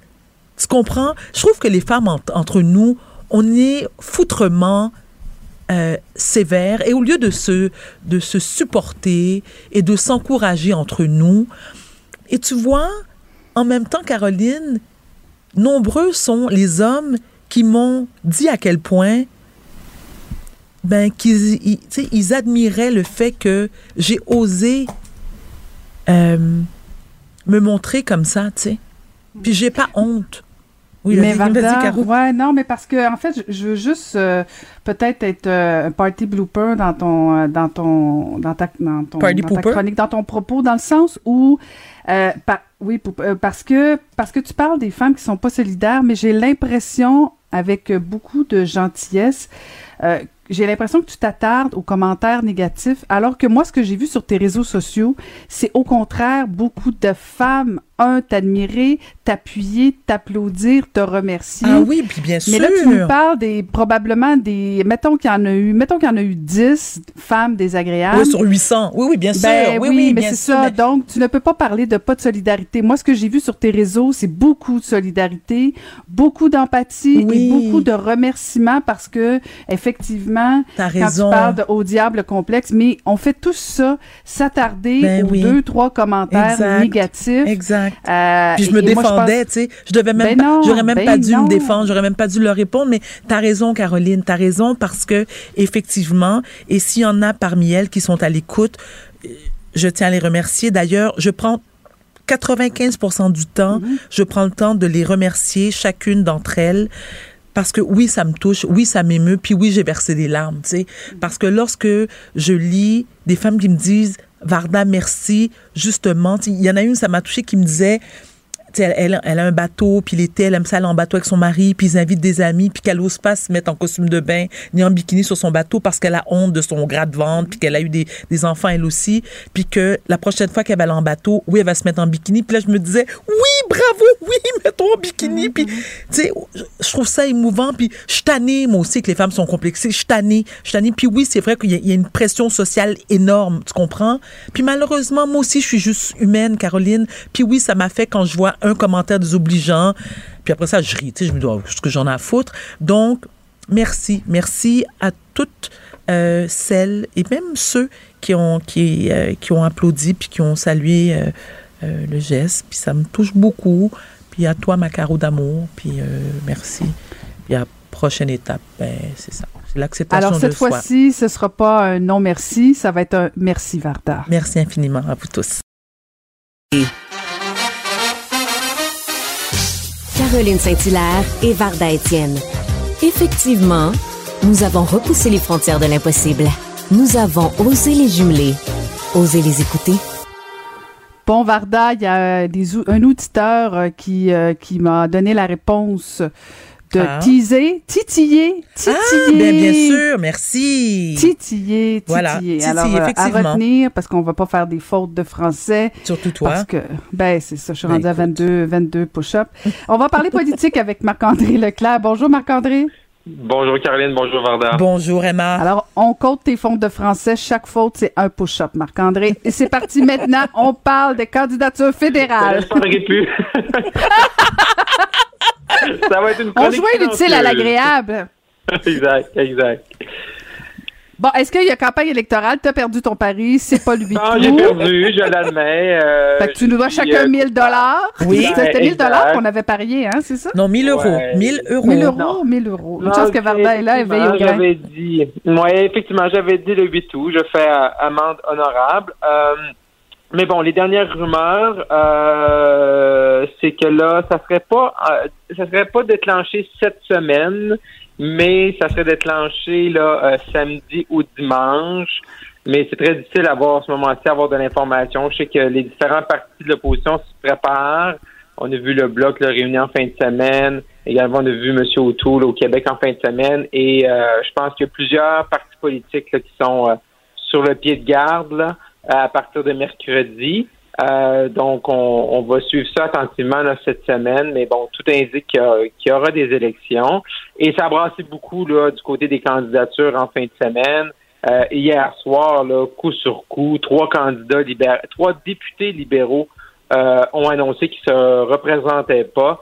Adam Vaughan et Karen McCrimmon euh, du côté de l'Ontario, mais euh, un personnage qu'on a connu euh, au courant du, du printemps dernier, euh, William Amos du côté de Pontiac, qu'on a vu à deux reprises là, devant sa caméra dans son plus simple habit, euh, a, a annoncé hier là, par votre communiqué de, de communiqué là, sur les médias sociaux qu'elle n'allait pas se représenter. Ce qui est un peu surprenant du côté de Monsieur euh, Amos, c'est que euh, plus tôt cet été, on avait discuté de ça ensemble. Il avait fait une conférence de presse avec les médias ici en Outaouais pour annon- annoncer qu'elle allait se représenter. Euh, il était accompagné de sa conjointe qui disait qu'elle le supportait, qu'il y avait de la misère à gérer, euh, qu'il devait apprendre à gérer les choses une étape à la fois, de prendre des choses une par une. Et là, hier, euh, hier soir, il a annoncé qu'elle n'allait pas se représenter. Et au cours là, des deux dernières heures, le Parti libéral a envoyé une lettre euh, aux membres du comté de Pontiac, leur annonçant que c'était Sophie Châtel qui allait être la nouvelle candidate libérale dans Pontiac. Donc, hier soir, euh, au début de l'été, M. Amos nous dit je vais être, je vais être candidat. Hier soir, il nous annonce euh, qu'elle n'allait pas être candidat. Et cet après-midi, on apprend que euh, la nouvelle candidate est déjà choisie du côté du Parti libéral. Donc, on peut, ça sent que M. Euh, Amos s'est fait un peu le tordre le bras et s'est dit, euh, tu vas annoncer dimanche que tu te représentes pas et les libéraux là, ont acclamé rapidement euh, la nouvelle candidate. Donc, tout ça est un peu arrangé avec le gars des vues. sinon, également, en fin de semaine, on a vu que M. O'Toole a peut-être trouvé son ministre des Finances avec Vincent Duhamel, une candidature au niveau économique. Et on a vu, on, on discutait ensemble vendredi comment euh, ça brassait un peu là, du côté de Terrebonne pour euh, les militants, euh, pour le Bloc québécois.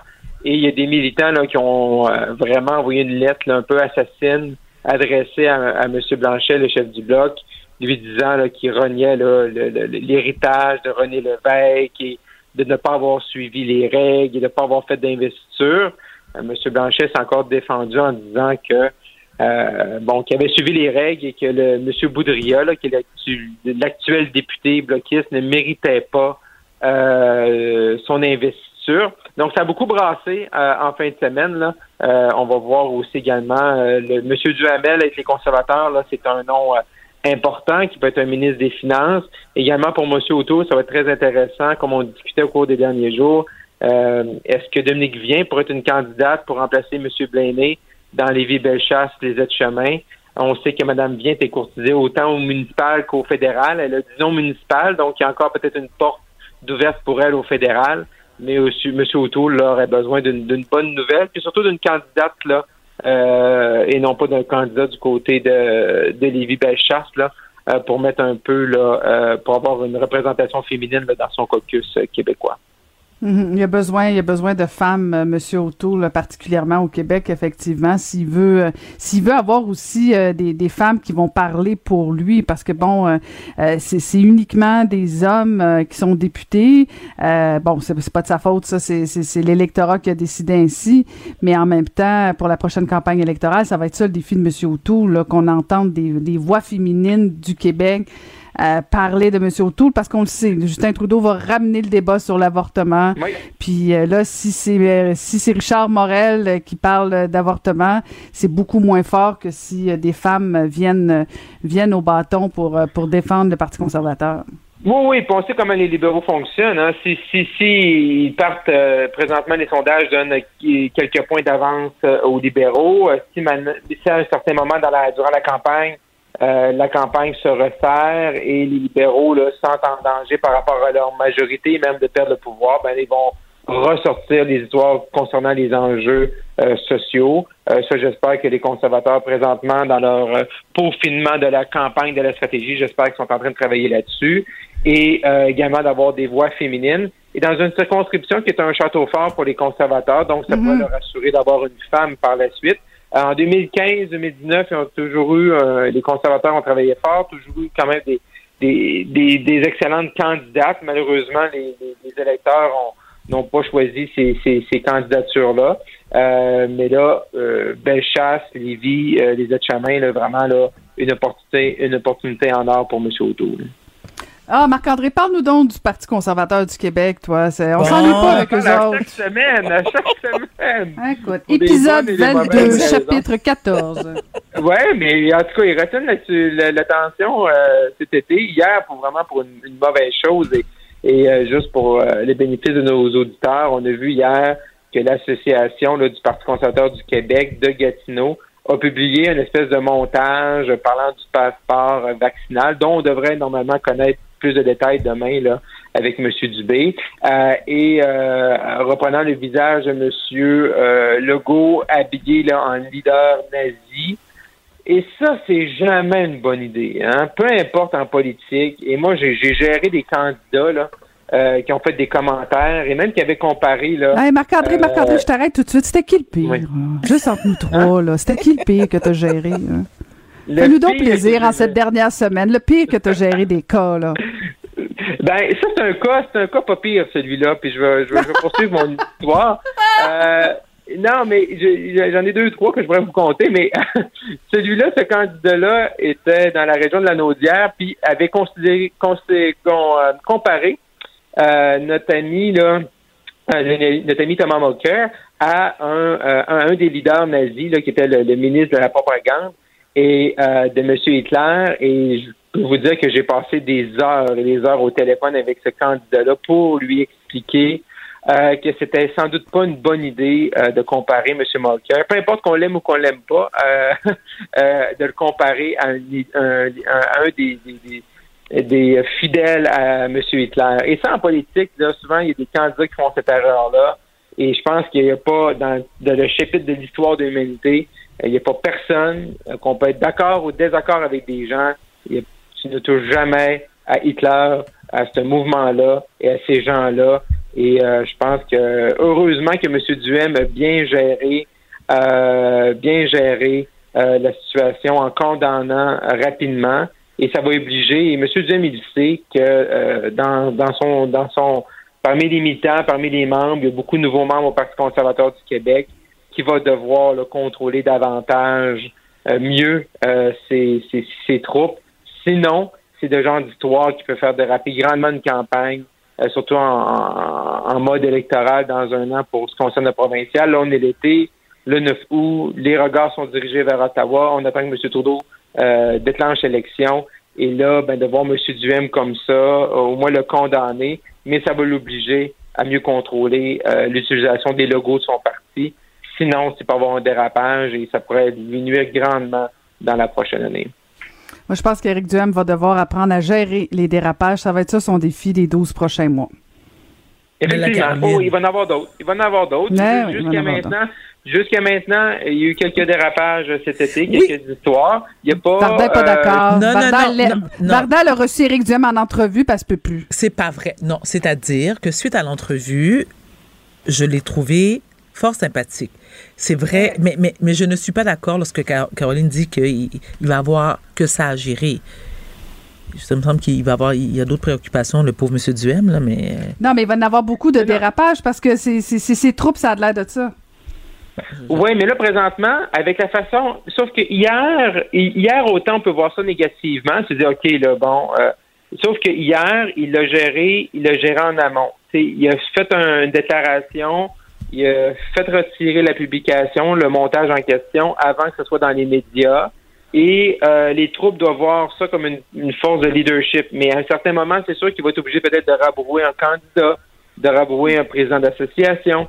Euh, mais c'est comme ça qu'un chef de parti se forge. C'est comme ça qu'à un certain moment que les gens voient les militants, les militants, les candidats voient ça, puis si, si tu penses, puis tu laisses aller, puis tu fais le, le, le gentil garçon, OK, tout le monde est beau, tout le monde est fin. Mais à un il faut que tu dises stop, c'est assez. Puis moi, dans mon parti, c'est comme ça. Mais on peut questionner, on peut se débattre, mais pas faire ce genre de, mais, comparaison-là. Mais Marc-André, oui, je suis d'accord avec, avec Caroline et toi, mais en même temps, comme je disais, qu'est-ce que vous voulez qu'il n'aurait pas pu faire plus que ça? Non, exact. Mais alors voilà. Exact, mais c'est pour ça que moi, il aurait pu, il aurait pu, il aurait pu être silencieux, il aurait pu décider de, de pas. Non, il pouvait pas être silencieux. On a vu des chefs de parti des fois dire, mais là, il pouvait pas. Le, le, le fait heureusement, parce que là, ce matin, on aurait pu se parler puis dire, OK, mais là, il n'y a, rien dit, ça fait 24 heures, la publication est encore là. Il y a toujours des façons de mal de gérer, ça arrive la fin de semaine, ça, mais là, il était vraiment proactif. Et ça, faut le reconnaître. Et c'est comme ça qu'un chef de parti, parce qu'il y a beaucoup de gens qui vont encore, M. Duhem étant aussi un ancien animateur de radio, tout ça, chroniqueur. Et là, quand tu veux devenir chef, c'est qu'à un moment donné, tu es capable de dire, ben, ça, c'est mon carré de sable, puis on met les limites. Puis quand vous sortez du carré de sable, ben, je vais être obligé de vous ramener parce que moi, j'ai euh, la responsabilité de gérer l'image du parti, de gérer l'ensemble des troupes et non pas seulement un individu qui décide de faire le coucou avec ce genre de montage-là. Voilà. On continue ça demain. Merci beaucoup, Marc-André. Merci, Marc-André. Merci, à demain. Bye-bye. Bye-bye. Pas de demi-mesure. Elles ont des propos qui décoiffent. Même avec les fenêtres fermées. Cube Radio. Caroline, je dois t'avouer que notre prochain invité, Marc Messier, je ne savais pas vraiment comment le présenter parce que en googlant Marc Messier, là, on aurait eu besoin de 22 minutes pour faire tout pour énumérer sa carrière, je me disais. C'est, à peu près 6000 pages. Marc Messier, bonjour. Bonjour, Marc. Oui, bonjour. bonjour à vous deux. Mais quelle carrière, Marc! Ça ah, ne finit plus d'en finir. non, mais vraiment, ne sois pas humble, s'il te plaît. Non, mais je- je- j'essaye de ne pas l'être, euh, Varda, et c'est pas facile. Avec Varda, t'es en bonne main. Mais non, mais sérieusement, non, mais c'est vraiment très impressionnant. D'ailleurs, Marc, tu, tu présentes ton premier one-man show qui a pour titre Seul en scène. Est-ce que c'est un stand-up? Non, non, non, pas vraiment. Pas vraiment. C'est plus. euh, ça se rapproche plus du théâtre que du stand-up euh, traditionnel. C'est-à-dire qu'il y a des situations, des personnages et je raconte. euh, c'est pas vraiment euh, genre euh, trois lignes un punch là, euh, qui est plus un stand-up euh, traditionnel pour lequel j'ai beaucoup de respect. Mais non, c'est pas vraiment ça. Il y a un décor, il y a de l'éclairage, il y a de la musique. tu sais, ça se rapproche plus du théâtre un peu. Mais qu'est-ce qui t'a donné envie de faire ça, Marc? Toi qui as tout fait, justement? Euh, moi, j'ai pas. Ça fait longtemps que j'ai eu. euh, D'ailleurs, l'idée que, que euh, mon idée de base dans le spectacle, c'est une idée que j'ai eue il y a à peu près, euh, ça doit faire au-dessus de 20 ans, je pense. Ah oui, quand Euh, même. moi, ouais, ouais, oui, j'avais j'avais eu cette idée-là, mais j'ai été longtemps bien occupé, puis euh, les enfants et puis tout ça, puis euh, j'étais très bien dans ce que je faisais. C'est pour que je suis mal maintenant, mais là maintenant j'ai j'ai plus de temps et euh, un producteur m'a m'a proposé ça, ça te tente de faire un spectacle solo? Alors, euh, j'y avais pensé avant, puis euh, j'ai fait, euh, j'ai participé à une pièce aussi qui s'appelle Neuf, qu'a mis en scène euh, Mani Solomon Lou il y a à peu près deux ans au Centre du théâtre d'aujourd'hui. J'avais demandé à Mani euh, si je pouvais écrire un petit monologue sur ce sujet-là, qui est une conversation entre moi et mon ego. Mhm. Et euh, et euh, Mani dit oui, oui, oui. Alors j'ai fait ce petit monologue de 4-5 minutes, puis suis parti de ça après pour écrire le spectacle qui que je fais maintenant et que j'ai commencé à faire jeudi dernier. Parlons d'ego, Marc. J'ai lu, j'ai- j'ai lu un truc très... Oui, c'est intéressant parce que tu as eu une relation assez particulière avec ton ego et tu dis que maintenant, avec l'âge, tu t'es beaucoup assagi et que ta relation avec ton ego a beaucoup changé. Que veux-tu dire par là? Ben, c'est-à-dire que euh, à un moment donné, euh, euh, mais tout ça, tout ça, Varda, écoute, c'est c'est un comment dire, c'est comme un concept. Hein. J'ai pas un ego euh, si euh, particulier. En fait, Oh. je pense qu'on a tous. Je pense qu'on a tous une voix. En fait, c'est plus une voix intérieure qu'un ego. En fait, je pense qu'on a tous une petite voix intérieure avec laquelle des fois on est d'accord, des fois on est moins d'accord. Et euh, c'est ça, c'est-à-dire que cette espèce d'évolution où je raconte quand est-ce que j'ai rencontré mon ego et puis après ça qui a été vraiment euh, très gentil avec moi, coopératif, généreux, puis à un moment donné, euh, il est parti pour la gloire parce que c'est ce qui arrive souvent avec l'ego. Hein. Ils sont très sensibles à, à- à, comment dire euh, les applaudissements, tout ça. À la flatterie, voilà. C'est Non, le mais mot avec que la- je cherchais. Mais, mais Marc, avec la carrière que tu as eue, je, je veux dire, non, mais, non, mais attends, soy- so- soyons, soyons honnêtes. Soyons, avec la carrière extraordinaire que tu as eue, tu aurais pu te permettre d'avoir un, d'avoir un ego démesuré. Il n'y a pas un acteur, il y a pas un acteur qui aurait pas souhaité à un moment donné d'avoir la carrière de Marc Messier. Tu sais, je veux dire. Ouais. Non, mais faut pas laisser. Non, mais c'est pas brillant de laisser son ego l'emporter sur sa personnalité. C'est ça. Il faut, il faut que ce soit toi, parce que si tu l'échappes et si tu le laisses aller, ton ego va devenir plus gros que toi. Et c'est là que le vrai. trouble commence. Et c'est là que les problèmes vont commencer. Parce qu'on ne te voit plus, on voit seulement que lui. Puis à un moment donné, tu sais plus où ce que t'es, tu sais plus qui tu es. Et c'est là que le trouble commence. Alors, Marc, je parle tu- de ça un peu, pardon? Oui, oui, oui, oui, non, vas-y, fi- finis ta phrase, excuse-moi. Non, je parle de ça un peu, mais tout ça, euh, ça a l'air bien sérieux comme ça, mais c'est c'est évidemment un peu plus un peu plus drôle, un peu plus drôle parce que parce que euh, tu sais les gens sont c'est l'été, puis les gens viennent au théâtre, puis ils veulent s'amuser. Puis euh, non, je, je suis assez content de mon spectacle. La réception est, est vraiment bonne et puis je suis vraiment content. Vraiment, c'est une des choses les, les plus satisfaisantes que j'ai faites euh, jusqu'à maintenant dans ma vie professionnelle. Euh, j'ai écrit tout le texte, qui, ce qui était la première fois que je faisais ça. Puis j'ai des. Non, je, je suis vraiment content. Mani qui a fait la mise en scène, Mani Solomon-Lou a fait vraiment un bon travail. Puis euh, tout est beau, c'est touchant, puis c'est drôle. Et j'aimerais mieux que ce soit quelqu'un d'autre qui le dise, mais comme il y a peu de gens qui l'ont vu jusqu'à date, je, euh, je, je parle de, de mon de mon point de vue à moi sur scène en tout cas. Je suis Mhm. euh, vraiment content. Ben, on a tous hâte de voir ça, Marc, mais, mais tu parles, euh, bon, de, de, de, de cette conversation-là avec ton ego, puis bon, tu, tu nous rassures que, bon, c'est pas lourd, là, c'est quand même euh, du Marc Messier, donc on s'attend à rire, mais est-ce que c'est quand même autobiographique? Est-ce que euh, c'est, c'est, est-ce que c'est des vraies conversations ou est-ce que c'est du vrai Marc Messier ou si c'est grossi, justement, pour nous faire rire? Oh non, non, non, non, non, pas du tout, non, pas du tout. C'est plus poétique et, et plus euh, non, non, non, non, c'est pas grossier du tout, non, non, non. Et ça part euh, de ça part de, de, de choses qui me sont arrivées, que j'ai transposées, bien sûr. C'est que je raconte un peu euh, une vie avec un, un ego, euh, la rencontre, euh, ensuite euh, comment ça a évolué après. Attends, Marc, c'est pas Marc chez le psy, là. Euh, non, non, non, non. non, non, non. Et je pars d'un événement où mon ego me, me, me fait faire quelque chose avec lequel je suis pas d'accord. Et c'est là que ça commence, la, la, la discussion commence. Et après, ben là, je revisite un peu mon parcours.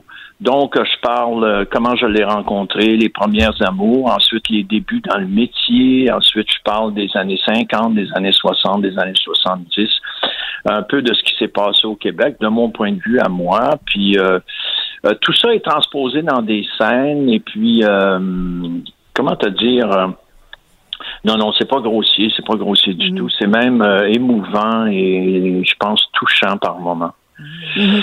Marc, ça vient de commencer là, au, au, euh, théâtre de la Marjolaine des semaines, euh, c'est le 5 Ouais. août, donc il y a encore peu de gens qui l'ont vu. Mais ça fait quoi de jouer dans des salles là? Parce que bon, on le sait, c'est pas c'est pas le théâtre à pleine capacité. Euh, la Mhm. salle est quoi à moitié remplie ou à moitié vide, tout dépendant comment on décide de voir ça. Mais ça fait quoi de se retrouver dans des petites salles plus intimes comme ça? Ben, écoute, là, on le sent moins. D'abord, les euh, mesures se sont. euh, euh, ça a changé un peu dernièrement. Là, c'était il y a deux mètres, et puis là, je pense que c'est rendu à un mètre. Je ne veux pas me tromper là, mais euh, c'est une salle de 300, le théâtre de la Marjolaine, qui était vraiment un beau petit théâtre, et qui euh, là, il y a à peu près 125, 130 personnes, ce qui, moi, je trouve euh, tout à fait. euh, parce que là, c'est important pour moi de, de connaître la réaction du public parce que, bon, j'ai travaillé là-dessus depuis un an et demi seul et avec le metteur en scène, puis avec Louis Saya, Mani Solomon-Lou, Jean Gaudreau, qui est l'assistant de, de Mani. Et euh, là, je commence à le faire devant les gens, puis là, on a la réaction. Mais c'est bien important dans ce genre de spectacle, comme dans tous les spectacles, évidemment, la réaction. Mais comme je m'adresse directement aux gens, c'est important. euh, leur euh, l'apport du public est, est plus important peut-être que qu'une pièce que tu racontes où il y a plusieurs personnages. Alors il y a une espèce de complicité qui qui qui est là et que euh, que j'apprécie beaucoup et qui rend la chose vraiment vraiment très agréable à, à faire. Donc c'est euh, pour l'instant, moi, je sens, je, je- écoute, il y a 120 personnes euh, à peu près dans, dans le théâtre. Et euh, c'est vraiment sympathique, c'est chaleureux. Euh, non, j'ai beaucoup de plaisir. Théâtre de la Marjolaine, que Caroline connaît sûrement parce qu'elle, a- je sais pas si elle habite encore dans ce coin-là, Oui, mais oui, oui, euh, je suis à côté. Écoute, tu, tu es, dans, tu es dans notre cours, Marc? Tous les soirs, tu es dans notre cours. ben là, toi et Maca, je vous attends à un moment donné, là. Ben oui, on attend que tu sois bien rodé, là. Ah, mais ça Ben s'en oui. vient bien, finalement. Ça s'en vient, ça s'en vient bien. Bon, écoute, j'en ai fait- trois de fait, là, puis euh, je suis prêt, là. Vous pouvez Bon, venir. ben, on va aller voir ça avec plaisir euh, parce que bon, t'es, t'es au théâtre de la Marjolaine jusqu'au 4 septembre et euh, je suis certaine que tu vas faire le tour du Québec parce que Marc Messier sur scène, ça doit être bon. Oui, puis je vais jouer à Montréal euh, le, au, au Théâtre Outremont le 23, le 24. Et, euh, non, il y a plusieurs dates. euh, Maintenant, il y a un site pour ça là, où ils disent euh, toutes les dates. Oui, oui, oui, je vais, je vais faire le tour du Québec avec beaucoup de plaisir dans la prochaine saison. Alors, on a très hâte de te voir. Marc, merci. Merci infiniment. Hey, ça me fait plaisir, au plaisir. Hein? Bel été Bon à toi. succès. Bon succès. Bye. Pour parler avec Caroline Saint-Hilaire et Varda Étienne, studio à commercial cube.radio ou 1-877-827-2346, 187 Cube Radio. Caroline Philippe Laprise a complété aujourd'hui la traversée du lac Saint-Jean en pédalo pour son défi caritatif complètement TDAH. Pédalo, t'as bien dit pédalo? Oui, t'as bien compris. Ah ben, écoute, c'est, ben, c'est Philippe Laprise, alors on n'est pas étonné du tout. Alors on l'a au bout de, au bout du fil. Philippe Laprise, bonjour. Eh, bonjour. Attends, comment va ton cardio? Comment va ton cardio, cher Philippe? Euh, mon cardio va très bien. J'ai repris mes esprits. À date, ça va pas pire. Tes pieds aussi? Euh, les pieds aussi, évidemment, on était en souliers. Fait qu'évidemment, les pieds ont été, euh, ont été très bien traités aujourd'hui. Alors écoute, Philippe, je t'ai vu ce matin très tôt à Salut Bonjour. T'es parti à quelle heure et ça t'a pris combien de temps? Je suis parti de Péribonca, il était 4 heures du matin. Je suis arrivé à midi 5 à Robertval. Ça m'a pris 8 heures et 5 faire la traversée au complet. Est-ce que. OK, mais 8 heures au complet sans pause? Oui. Non, non, non, on a eu des pauses. En fait, on était une équipe. Donc, on était cinq. Fait qu'on faisait des rotations parce que tout seul, euh, je pouvais pas t'offrir plus de 30 minutes sur le pédalo. Euh, L'effet en tournant les pédales, c'est comme si on monte une côte en vélo d'à peu près 10 Fait que c'est toujours en forçant. Fait qu'on on avait besoin de faire des rotations régulièrement. Puis je faisais ça avec cinq amis avec qui je fais énormément de vélo. OK, donc là, ton défi, alors c'est un défi caritatif, complètement TDAH. Tu voulais quoi? Tu voulais amasser des dons? Oui, je voulais amasser 25 000 pour la Fondation Philippe Laprise, qui est complètement TDAH. Et puis, euh, je suis très fier parce qu'on vient de passer là, le cap des 30 000 dans, dans, les minutes oh, qui bravo, viennent d'arriver. On bravo. le cap des 30 000, merci. On est très contents, on est très heureux. Euh, c'est une, une belle mission accomplie pour un premier événement. Ça va-tu être pareil l'année prochaine? Euh, on le sait pas, mais on, on Alors, je, je comprends, Philippe. Donc, cet argent-là est, est, est, amassé et remis et va servir à quoi exactement?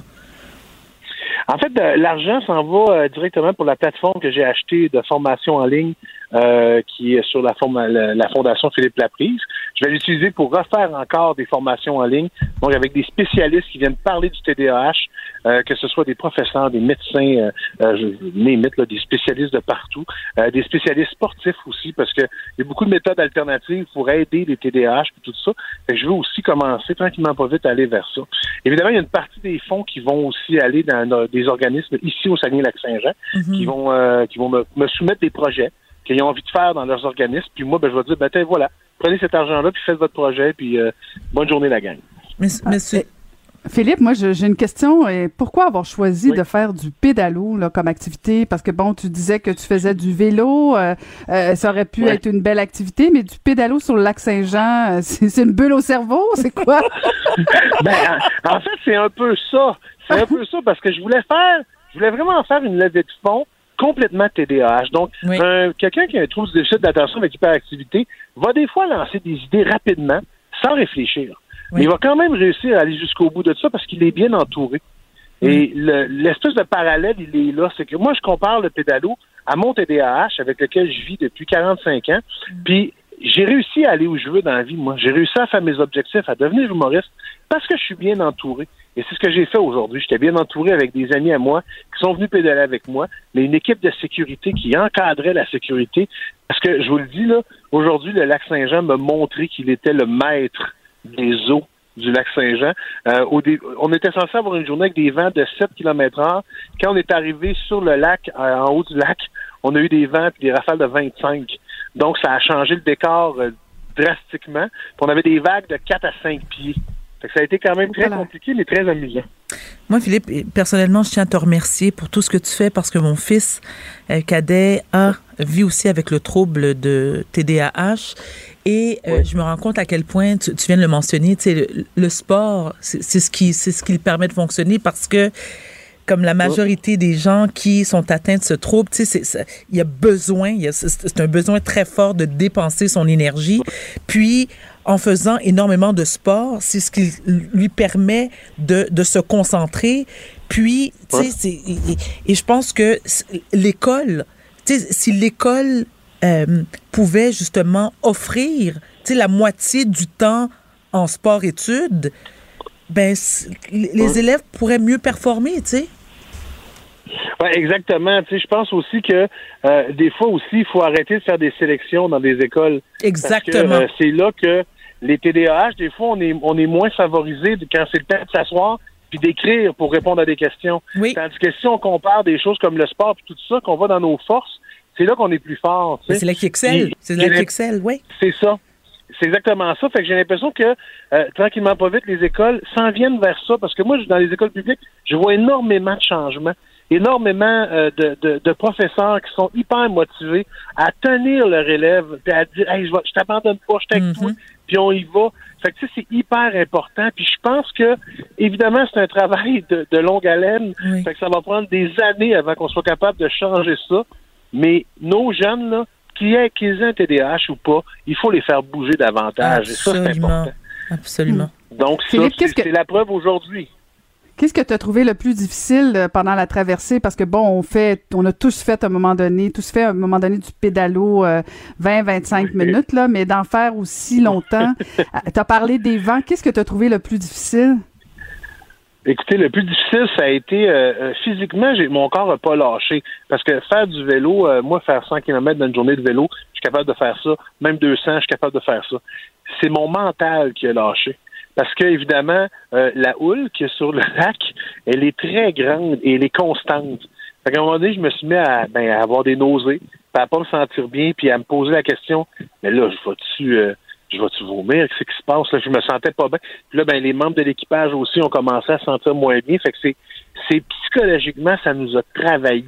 Puis, mais on a tous continué.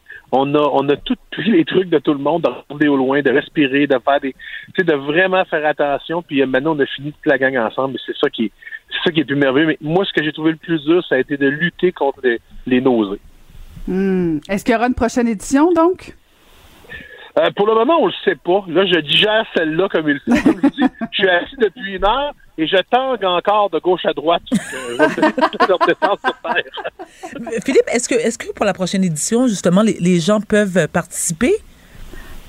Ben, évidemment, à cause de la COVID, cette année, on pouvait. Mais moi, après l'avoir fait euh, aujourd'hui, je vous garantis que j'amènerai jamais personne en pédalo avec moi euh, sur le lac Saint-Jean. Parce que, non, mais c'est un plan d'eau qui est qui, nous surprend de minute en minute et je ne pourrais pas me mettre responsable de la sécurité des gens. Mais par contre, peut-être que cet événement-là va donner place à un autre événement qui va être similaire, mais moins, moins périlleux, mais aussi agréable. Mais les gens peuvent donner de l'argent. Ben exactement, parce que là, je suis content. On a quand on est arrivé, on était à 28 000, là, on est rendu à 30 000. Fait que les gens peuvent aller sur le site de la Fondation faire un don. Puis ça, ben, ça me remplit de bonheur parce que le but, c'est d'amasser le plus de sous possible pour pouvoir venir en aide aux personnes qui vivent avec le TDAH. Alors, encore une fois, mille fois bravo, Philippe Laprise. Merci pour tout ce que tu fais. Merci. À bientôt. Merci énormément, c'est très gentil. À bientôt. Bye. C'était Philippe Laprise, humoriste. Vous écoutez Caroline Saint-Hilaire et Varda Étienne. On va aller retrouver notre psychologue et conférencier euh, Gilles Vachon. Bonjour Gilles. Hey, bonjour. Bonjour Gilles.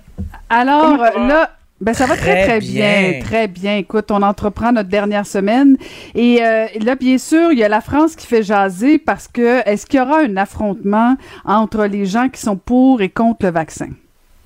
Parfait, bonté divine. Ben, D'abord, il y en a un depuis le départ, mais il va se euh, disons qu'il va s'amplifier, c'est certain. Est-ce qu'il va atteindre les sommets euh, qu'on connaît en France ou même en Allemagne, je crois pas. Je crois que là-bas, ils ont une culture d'affrontement à propos de tout ce qui est politique, qui se radicalise facilement droite-gauche pour contre.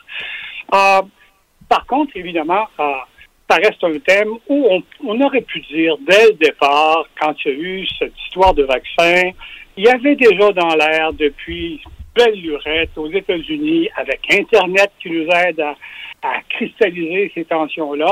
Il y avait déjà des gens qui étaient contre les vaccins, contre ci, contre ça. Évidemment, avec la pandémie, ça s'est un petit peu, euh, comment dire, euh, ça s'est un petit peu corsé.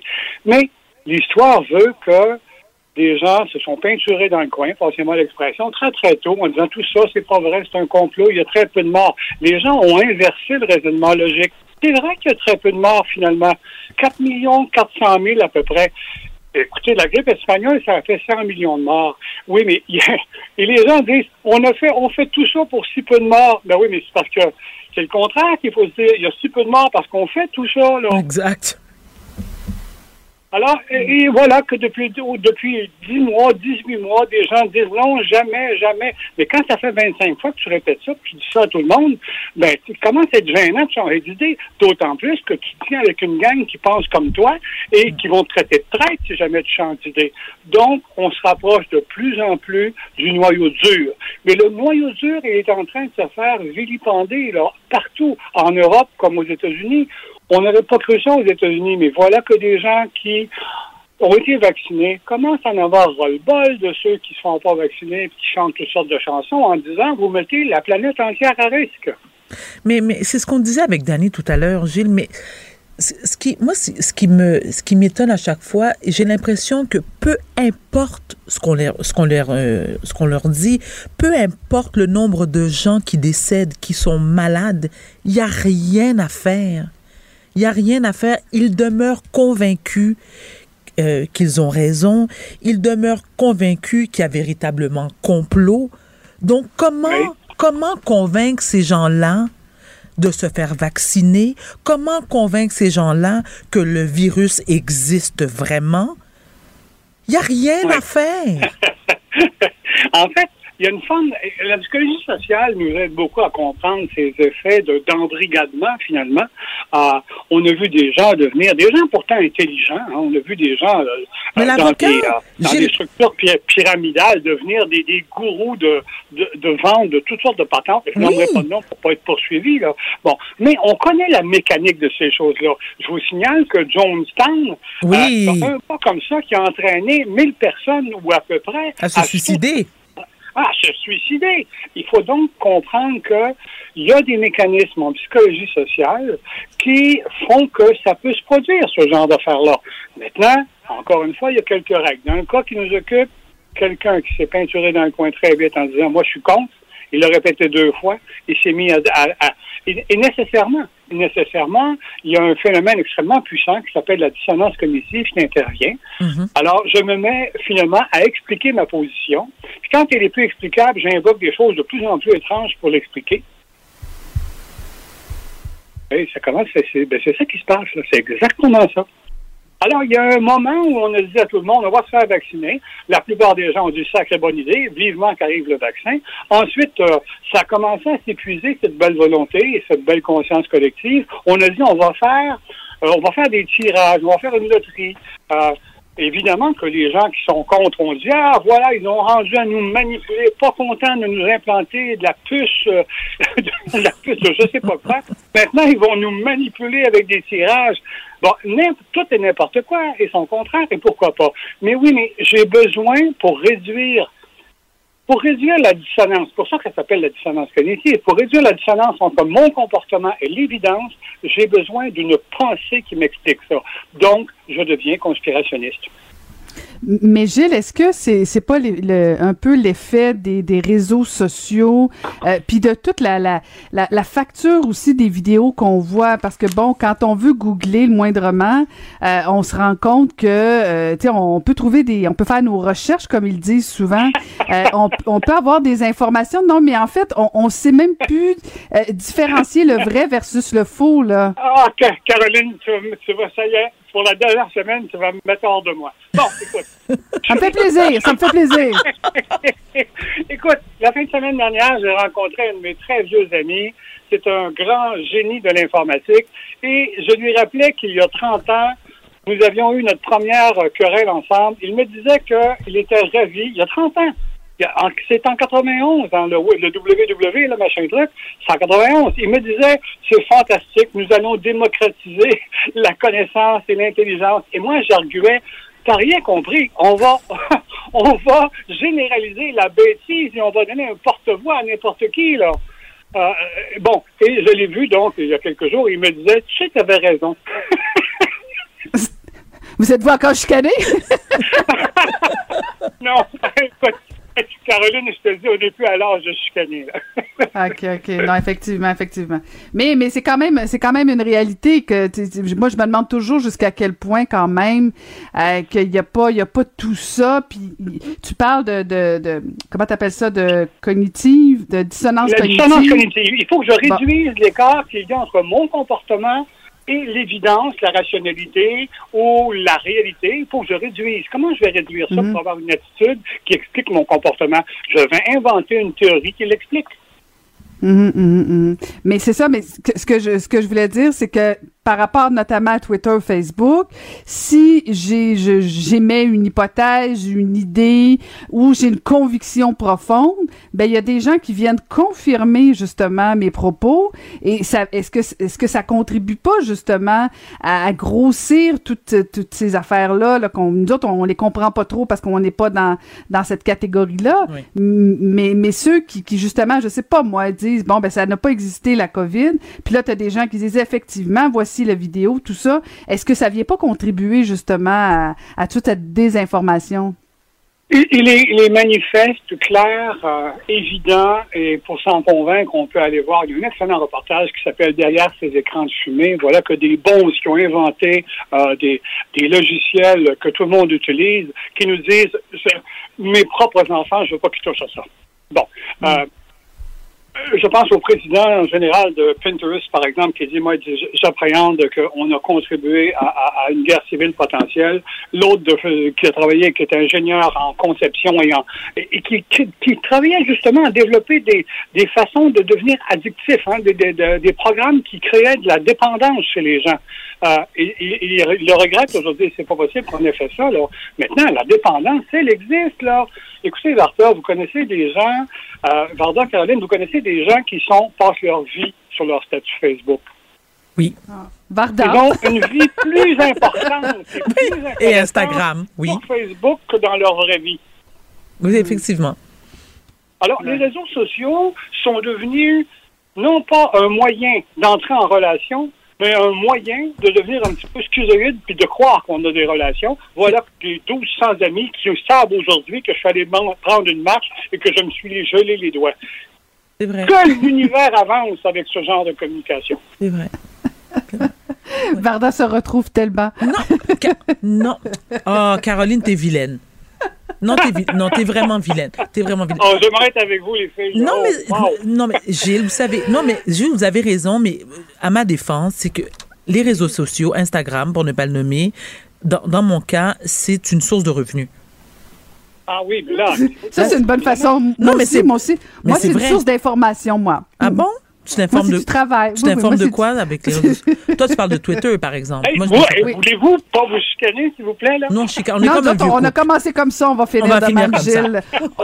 si tu fais des consultations, on va aller te voir. Mais, mais Gilles, avant de, avant de te laisser, merci beaucoup pour, euh, Ah pour le oui, bel été. c'était toujours ensemble. agréable, franchement. Vraiment. Euh, oui. Bon, écoutez, les filles, j'espère qu'on va se, j'allais dire se revoir, puisque c'est ce qu'on dit en général, mais qu'on va retravailler ensemble. Euh, ça a été bref, mais agréable. Et, euh, Et c'est réciproque. Les corridors de la vie sont longs et étroits. On va fatalement se recroiser. Merci infiniment, cher Gilles. Et ça sera pas sur Facebook. Voilà. Ah, bonne idée. Merci, Merci, beaucoup, Gilles. Gilles. bye bye. À bientôt. Bye bye.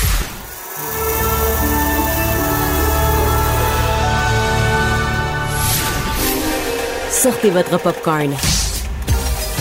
Caroline Varda, une émission très éclatée. Cube Radio. Cube Radio. Ah, Varda, c'était la fin, c'était la fin des Jeux Olympiques, hein, hier. T'as-tu suivi Mhm. ça à Tokyo? D'après toi. C'est moi, mis Ben, à un peu, part. quand même? Non, alors, il y a deux trucs qui m'ont intéressé. Oui. C'est Le ma- foot? Oui, ah oui, Ben, parce je que les- connais, hein. oui, puis en plus c'est les Cana- alors les Canadiennes ont gagné, ont gagné Mhm. et Simone Biles pour Ah ben laquelle oui. j'ai eu beaucoup d'empathie et j'étais très solidaire à sa cause. Le rien, j'en avais pas grand-chose à cirer. Hmm, très bien. Tu sais là, que ça, là, ça a coûté tennis 15 qui commence. milliards, ces jeux-là? Ouf, combien? 15 milliards. Comment 15 milliards? Oui, les Jeux de Tokyo coûté 15 milliards. Mais non, arrête, Ah. t'es pas sérieuse, Caroline. Ben écoute, là, je, je lis le devoir, là, je, je- ben oui, 15 milliards. Hein? Fait que, t'as-tu hâte au prochain jeu? Cricket! T'as-tu hâte au prochain jeu? Je veux rien savoir de prochain jeu, moi. C'est, quelque Ah non, chose, c'est pas hein, vrai, je devrais pas dire ça parce que moi, j'aime beaucoup Jennifer Abel. Mhm. Moi, quand c'est des athlètes canadiennes, c'est sûr que. ouais. Non, mais en fait, il faut se cher, demander... Non, mais sérieusement, non, c'est mais- cher, ça. Ben, c'est, Mhm, cher. Puis mhm. jusqu'à quel point on a besoin de ça? euh, moi, moi j'adore. J'aime bien qu'on voit les athlètes performer. J'aime Mais bien c'est trop ce- cher. ce- 15, ce- cet 15 dollars, je peux- happening-là. 15 dollars, je comprends. Non, mais 15 millions à la 15 limite. Non, non, 15 piastres. Mais non, c'est vraiment cheap. Ben oui, je suis Mais cheap non, pour ça. non, Oui, mais c'est oui. intéressant quand même. C'est un happening important, je veux Mhm, dire. mhm. Euh, un peu comme les artistes quand ils montent sur scène, je veux dire, ils s'entraînent pendant des années, que bon, qu'il y ait ce, ce moment-là où tous les athlètes du monde entier performent. Ben, oui, je trouve ça intéressant, mais est-ce qu'on doit imposer ça aux villes, aux pays hôtes à chaque fois? Jusqu'à quel point euh, il y a des retombées économiques si importantes que ça? Permets-moi d'en douter. Tu sais quoi? Alors voilà, exactement. S'il y avait des retombées économiques importantes, peut-être. C'est pas comme le foot. Tu comprends? Le foot, et quand je parle de foot, le soccer, comme la Coupe du Monde, où il y a vraiment des retombées économiques importantes, oui, ça vaut la peine. Mais je doute que. J'aimerais bien. Je serais, je serais, je serais curieux de savoir combien ça rapporte les Jeux Olympiques. Ouais. D'après toi, là, Caro? probablement que c'est certain probablement que cette année, ça a coûté plus cher parce que bon, les jeux ont été reportés d'une Oui, année à cause de la pandémie. Il n'y avait pas de public et tout ça, oui. Puis il y avait pas de public, Mhm. puis bon, puis en plus, euh, il y avait toute la gestion des règles sanitaires. Eh Est-ce que ça... Bon, mais à- enlevons 5 milliards, là. Mhm. D'accord. Ah, ah. Oui, Ouais, mais- Éliminons de moitié. Mettons Oui. que la moitié est reliée à la pandémie. Il y a quand même C'est quand même 17 7 milliards. milliards, oui. Ça commence à faire beaucoup d'argent, me semble, pour 14 jours. C'est mucho Là, on va dinero. rentrer dans... Ben, me semble, me semble, je oui. sais pas. C'est trop cher. C'est trop cher pour rien. Pas, pas certaine, pas certaine. Oui, puis Non. je serais curieuse de savoir le nombre de téléspectateurs surtout. Mhm. Ça intéresse combien de personnes les Jeux Olympiques? Non, ça, je pense que ça intéresse quand Ah même. bon? Puis, puis c'est inspirant. Non, mais moi, je trouve ça important parce que c'est, c'est souvent des beaux modèles pour les jeunes aussi, parce que c'est souvent là que tu, bon, soit que tu commences à nager, tu commences à faire un peu de gymnastique. Tu sais, moi, quand j'étais petite, on voulait toutes devenir des Nadia Comaneci. Bon, peu, si on, peu sont arrivés à ça, ça. mais on rêvait toutes d'être des Nadia Comaneci, moi, quand j'étais petite. Tout, est-ce que tu peux m'exclure, s'il te plaît?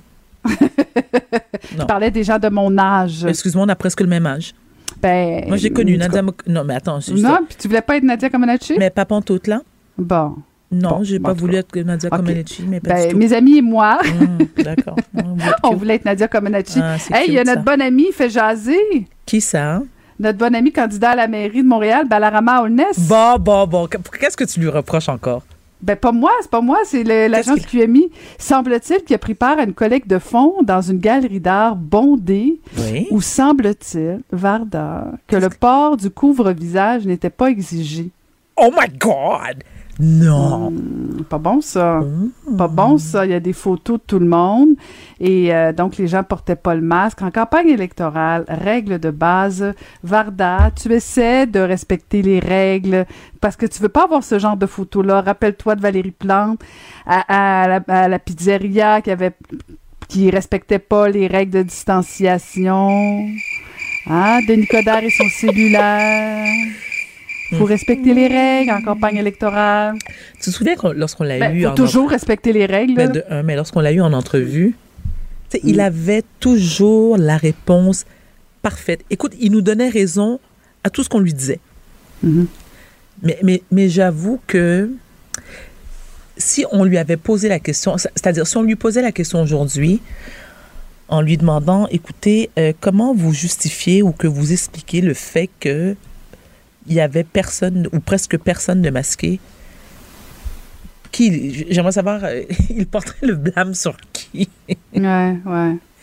C'est vrai que c'est pas acceptable. C'est vrai que c'est pas acceptable. Puis tu sais quoi? C'est que. Je, Non, mais. réf- moi, je réfléchis à la Non, non, question que tu as posée, que c'est comment tu peux répondre Comment à tu peux ça? répondre à cela? Mais, Ouais. mais, mais d'autant plus, Caroline, que avec les téléphones portables, avec les Ouais. réseaux sociaux, je veux dire, comment tu peux te permettre de prendre un risque pareil? C'est sûr et certain qu'il y a quelqu'un, quelque part, qui va prendre une photo et qui va la publier. C'est garanti. Écoute, tu te présentes, tu es candidat à la mairie. Je veux dire, c'est comme à quoi tu penses? Non, c'est vraiment pas une Ben bonne non, idée. ben non, c'est pas une bonne idée. Ben non, c'est pas une bonne idée. Puis là, tu vas te dire quoi? Ben c'est ça, à la limite, tu, tu, puis là, tu peux même pas partir parce que c'est du financement pour ton parti. Ben, C'est embêtant un peu. Ben, écoute, je ris, mais je ris. Ben non, mais je ris, je ris chaud. de- à la limite, c'est pas mon problème, mais je trouve ça assez, euh, je trouve ça assez particular. Je le dis en anglais parce qu'il est bilingue, lui, le monsieur. Hein? Mhm. Oui, oui, oui. Il trouve ça important que Montréal. Ah, soit euh, bilingue. Soit bilingue, bien sûr. Ben moi, bilingual. chicané un peu là-dessus. Oui, euh. tu- tu te souviens. Toi, tu trouvais qu'il répondait bien. Moi, je trouvais pas qu'il répondait bien. C'est-à-dire, attends, Toi, Caroline. t'es toujours gentil quand tu. En fait, c'est c'est drôle, hein, moi, je- parce que. Oh. Non, mais tous les politiques. euh, En fait, t'aimes pas la politique en principe, mais en même temps, finalement, t'aimes ça beaucoup. Puis là, au début, tu les aimes pas. Puis Non, là, ils te répondent à des c'est questions. pas vrai. Non, Puis arrête. finalement, non, tu les trouves j'aime- toujours tout c'est- gentil. C'est C'est un pas bon vrai. public. Non, non. Oh. T'es un bon public. Qu'est-ce que c'est gratuit? Valérie Plante, tu l'aimais pas, tu l'aimais. Denis Coderre, tu l'aimais pas, tu l'aimais. Attention, non, attention, attention à ce que tu dis. Non, Caroline, là, je te trouve pas drôle. non, là, je ris pas. c'est ta face. Elle a un petit sourire. Non, Parce là, que je tu ris- cherches comment là, je corriger. pas. hein? Non, je vais t'expliquer. C'est que Balarama, c'est quelqu'un. N'importe quoi. Non, attends. C'est que je le connaissais avant. C'est Mm. un type que j'ai toujours trouvé fort sympathique. Est-ce que je suis d'accord avec ses prises de position? Absolument pas. Cela n'en demeure pas moins que je le trouve fort sympathique. Est-ce que je considère que Denis Coderre euh, serait un meilleur maire que, que Valérie Plante? Oui. Est-ce que je le connais à l'extérieur? Euh, oui. Est-ce que je le trouve sympathique? Aussi. Donc, moi, je suis, je suis capable de faire la part des choses. Je, je, je, je différencie l'homme de l'homme politique. Mhm. Ah, mais c'est parce que, oui, mais à ce titre-là, Varda, ils sont tous sympathiques à la base, les Tu sais, politiciens. moi, je fais la différence entre Caroline Saint-Hilaire, l'animatrice, et la duchesse de l'Estrie. Je ne supporte pas les deux, mais je les endure. Non, mais, Non, mais à la base, faire de la politique, il faut être sympathique. Donc, oui, non, mais. oui. tu les aimeras toujours sur le plan humain parce qu'ils vont te rendre la chose sympathique. Oui, mais ça ne veut pas dire que je, je, je voterai pour eux. Tu comprends? Peut-être, peut-être. Ben non, il n'y a pas de peut-être, c'est ça.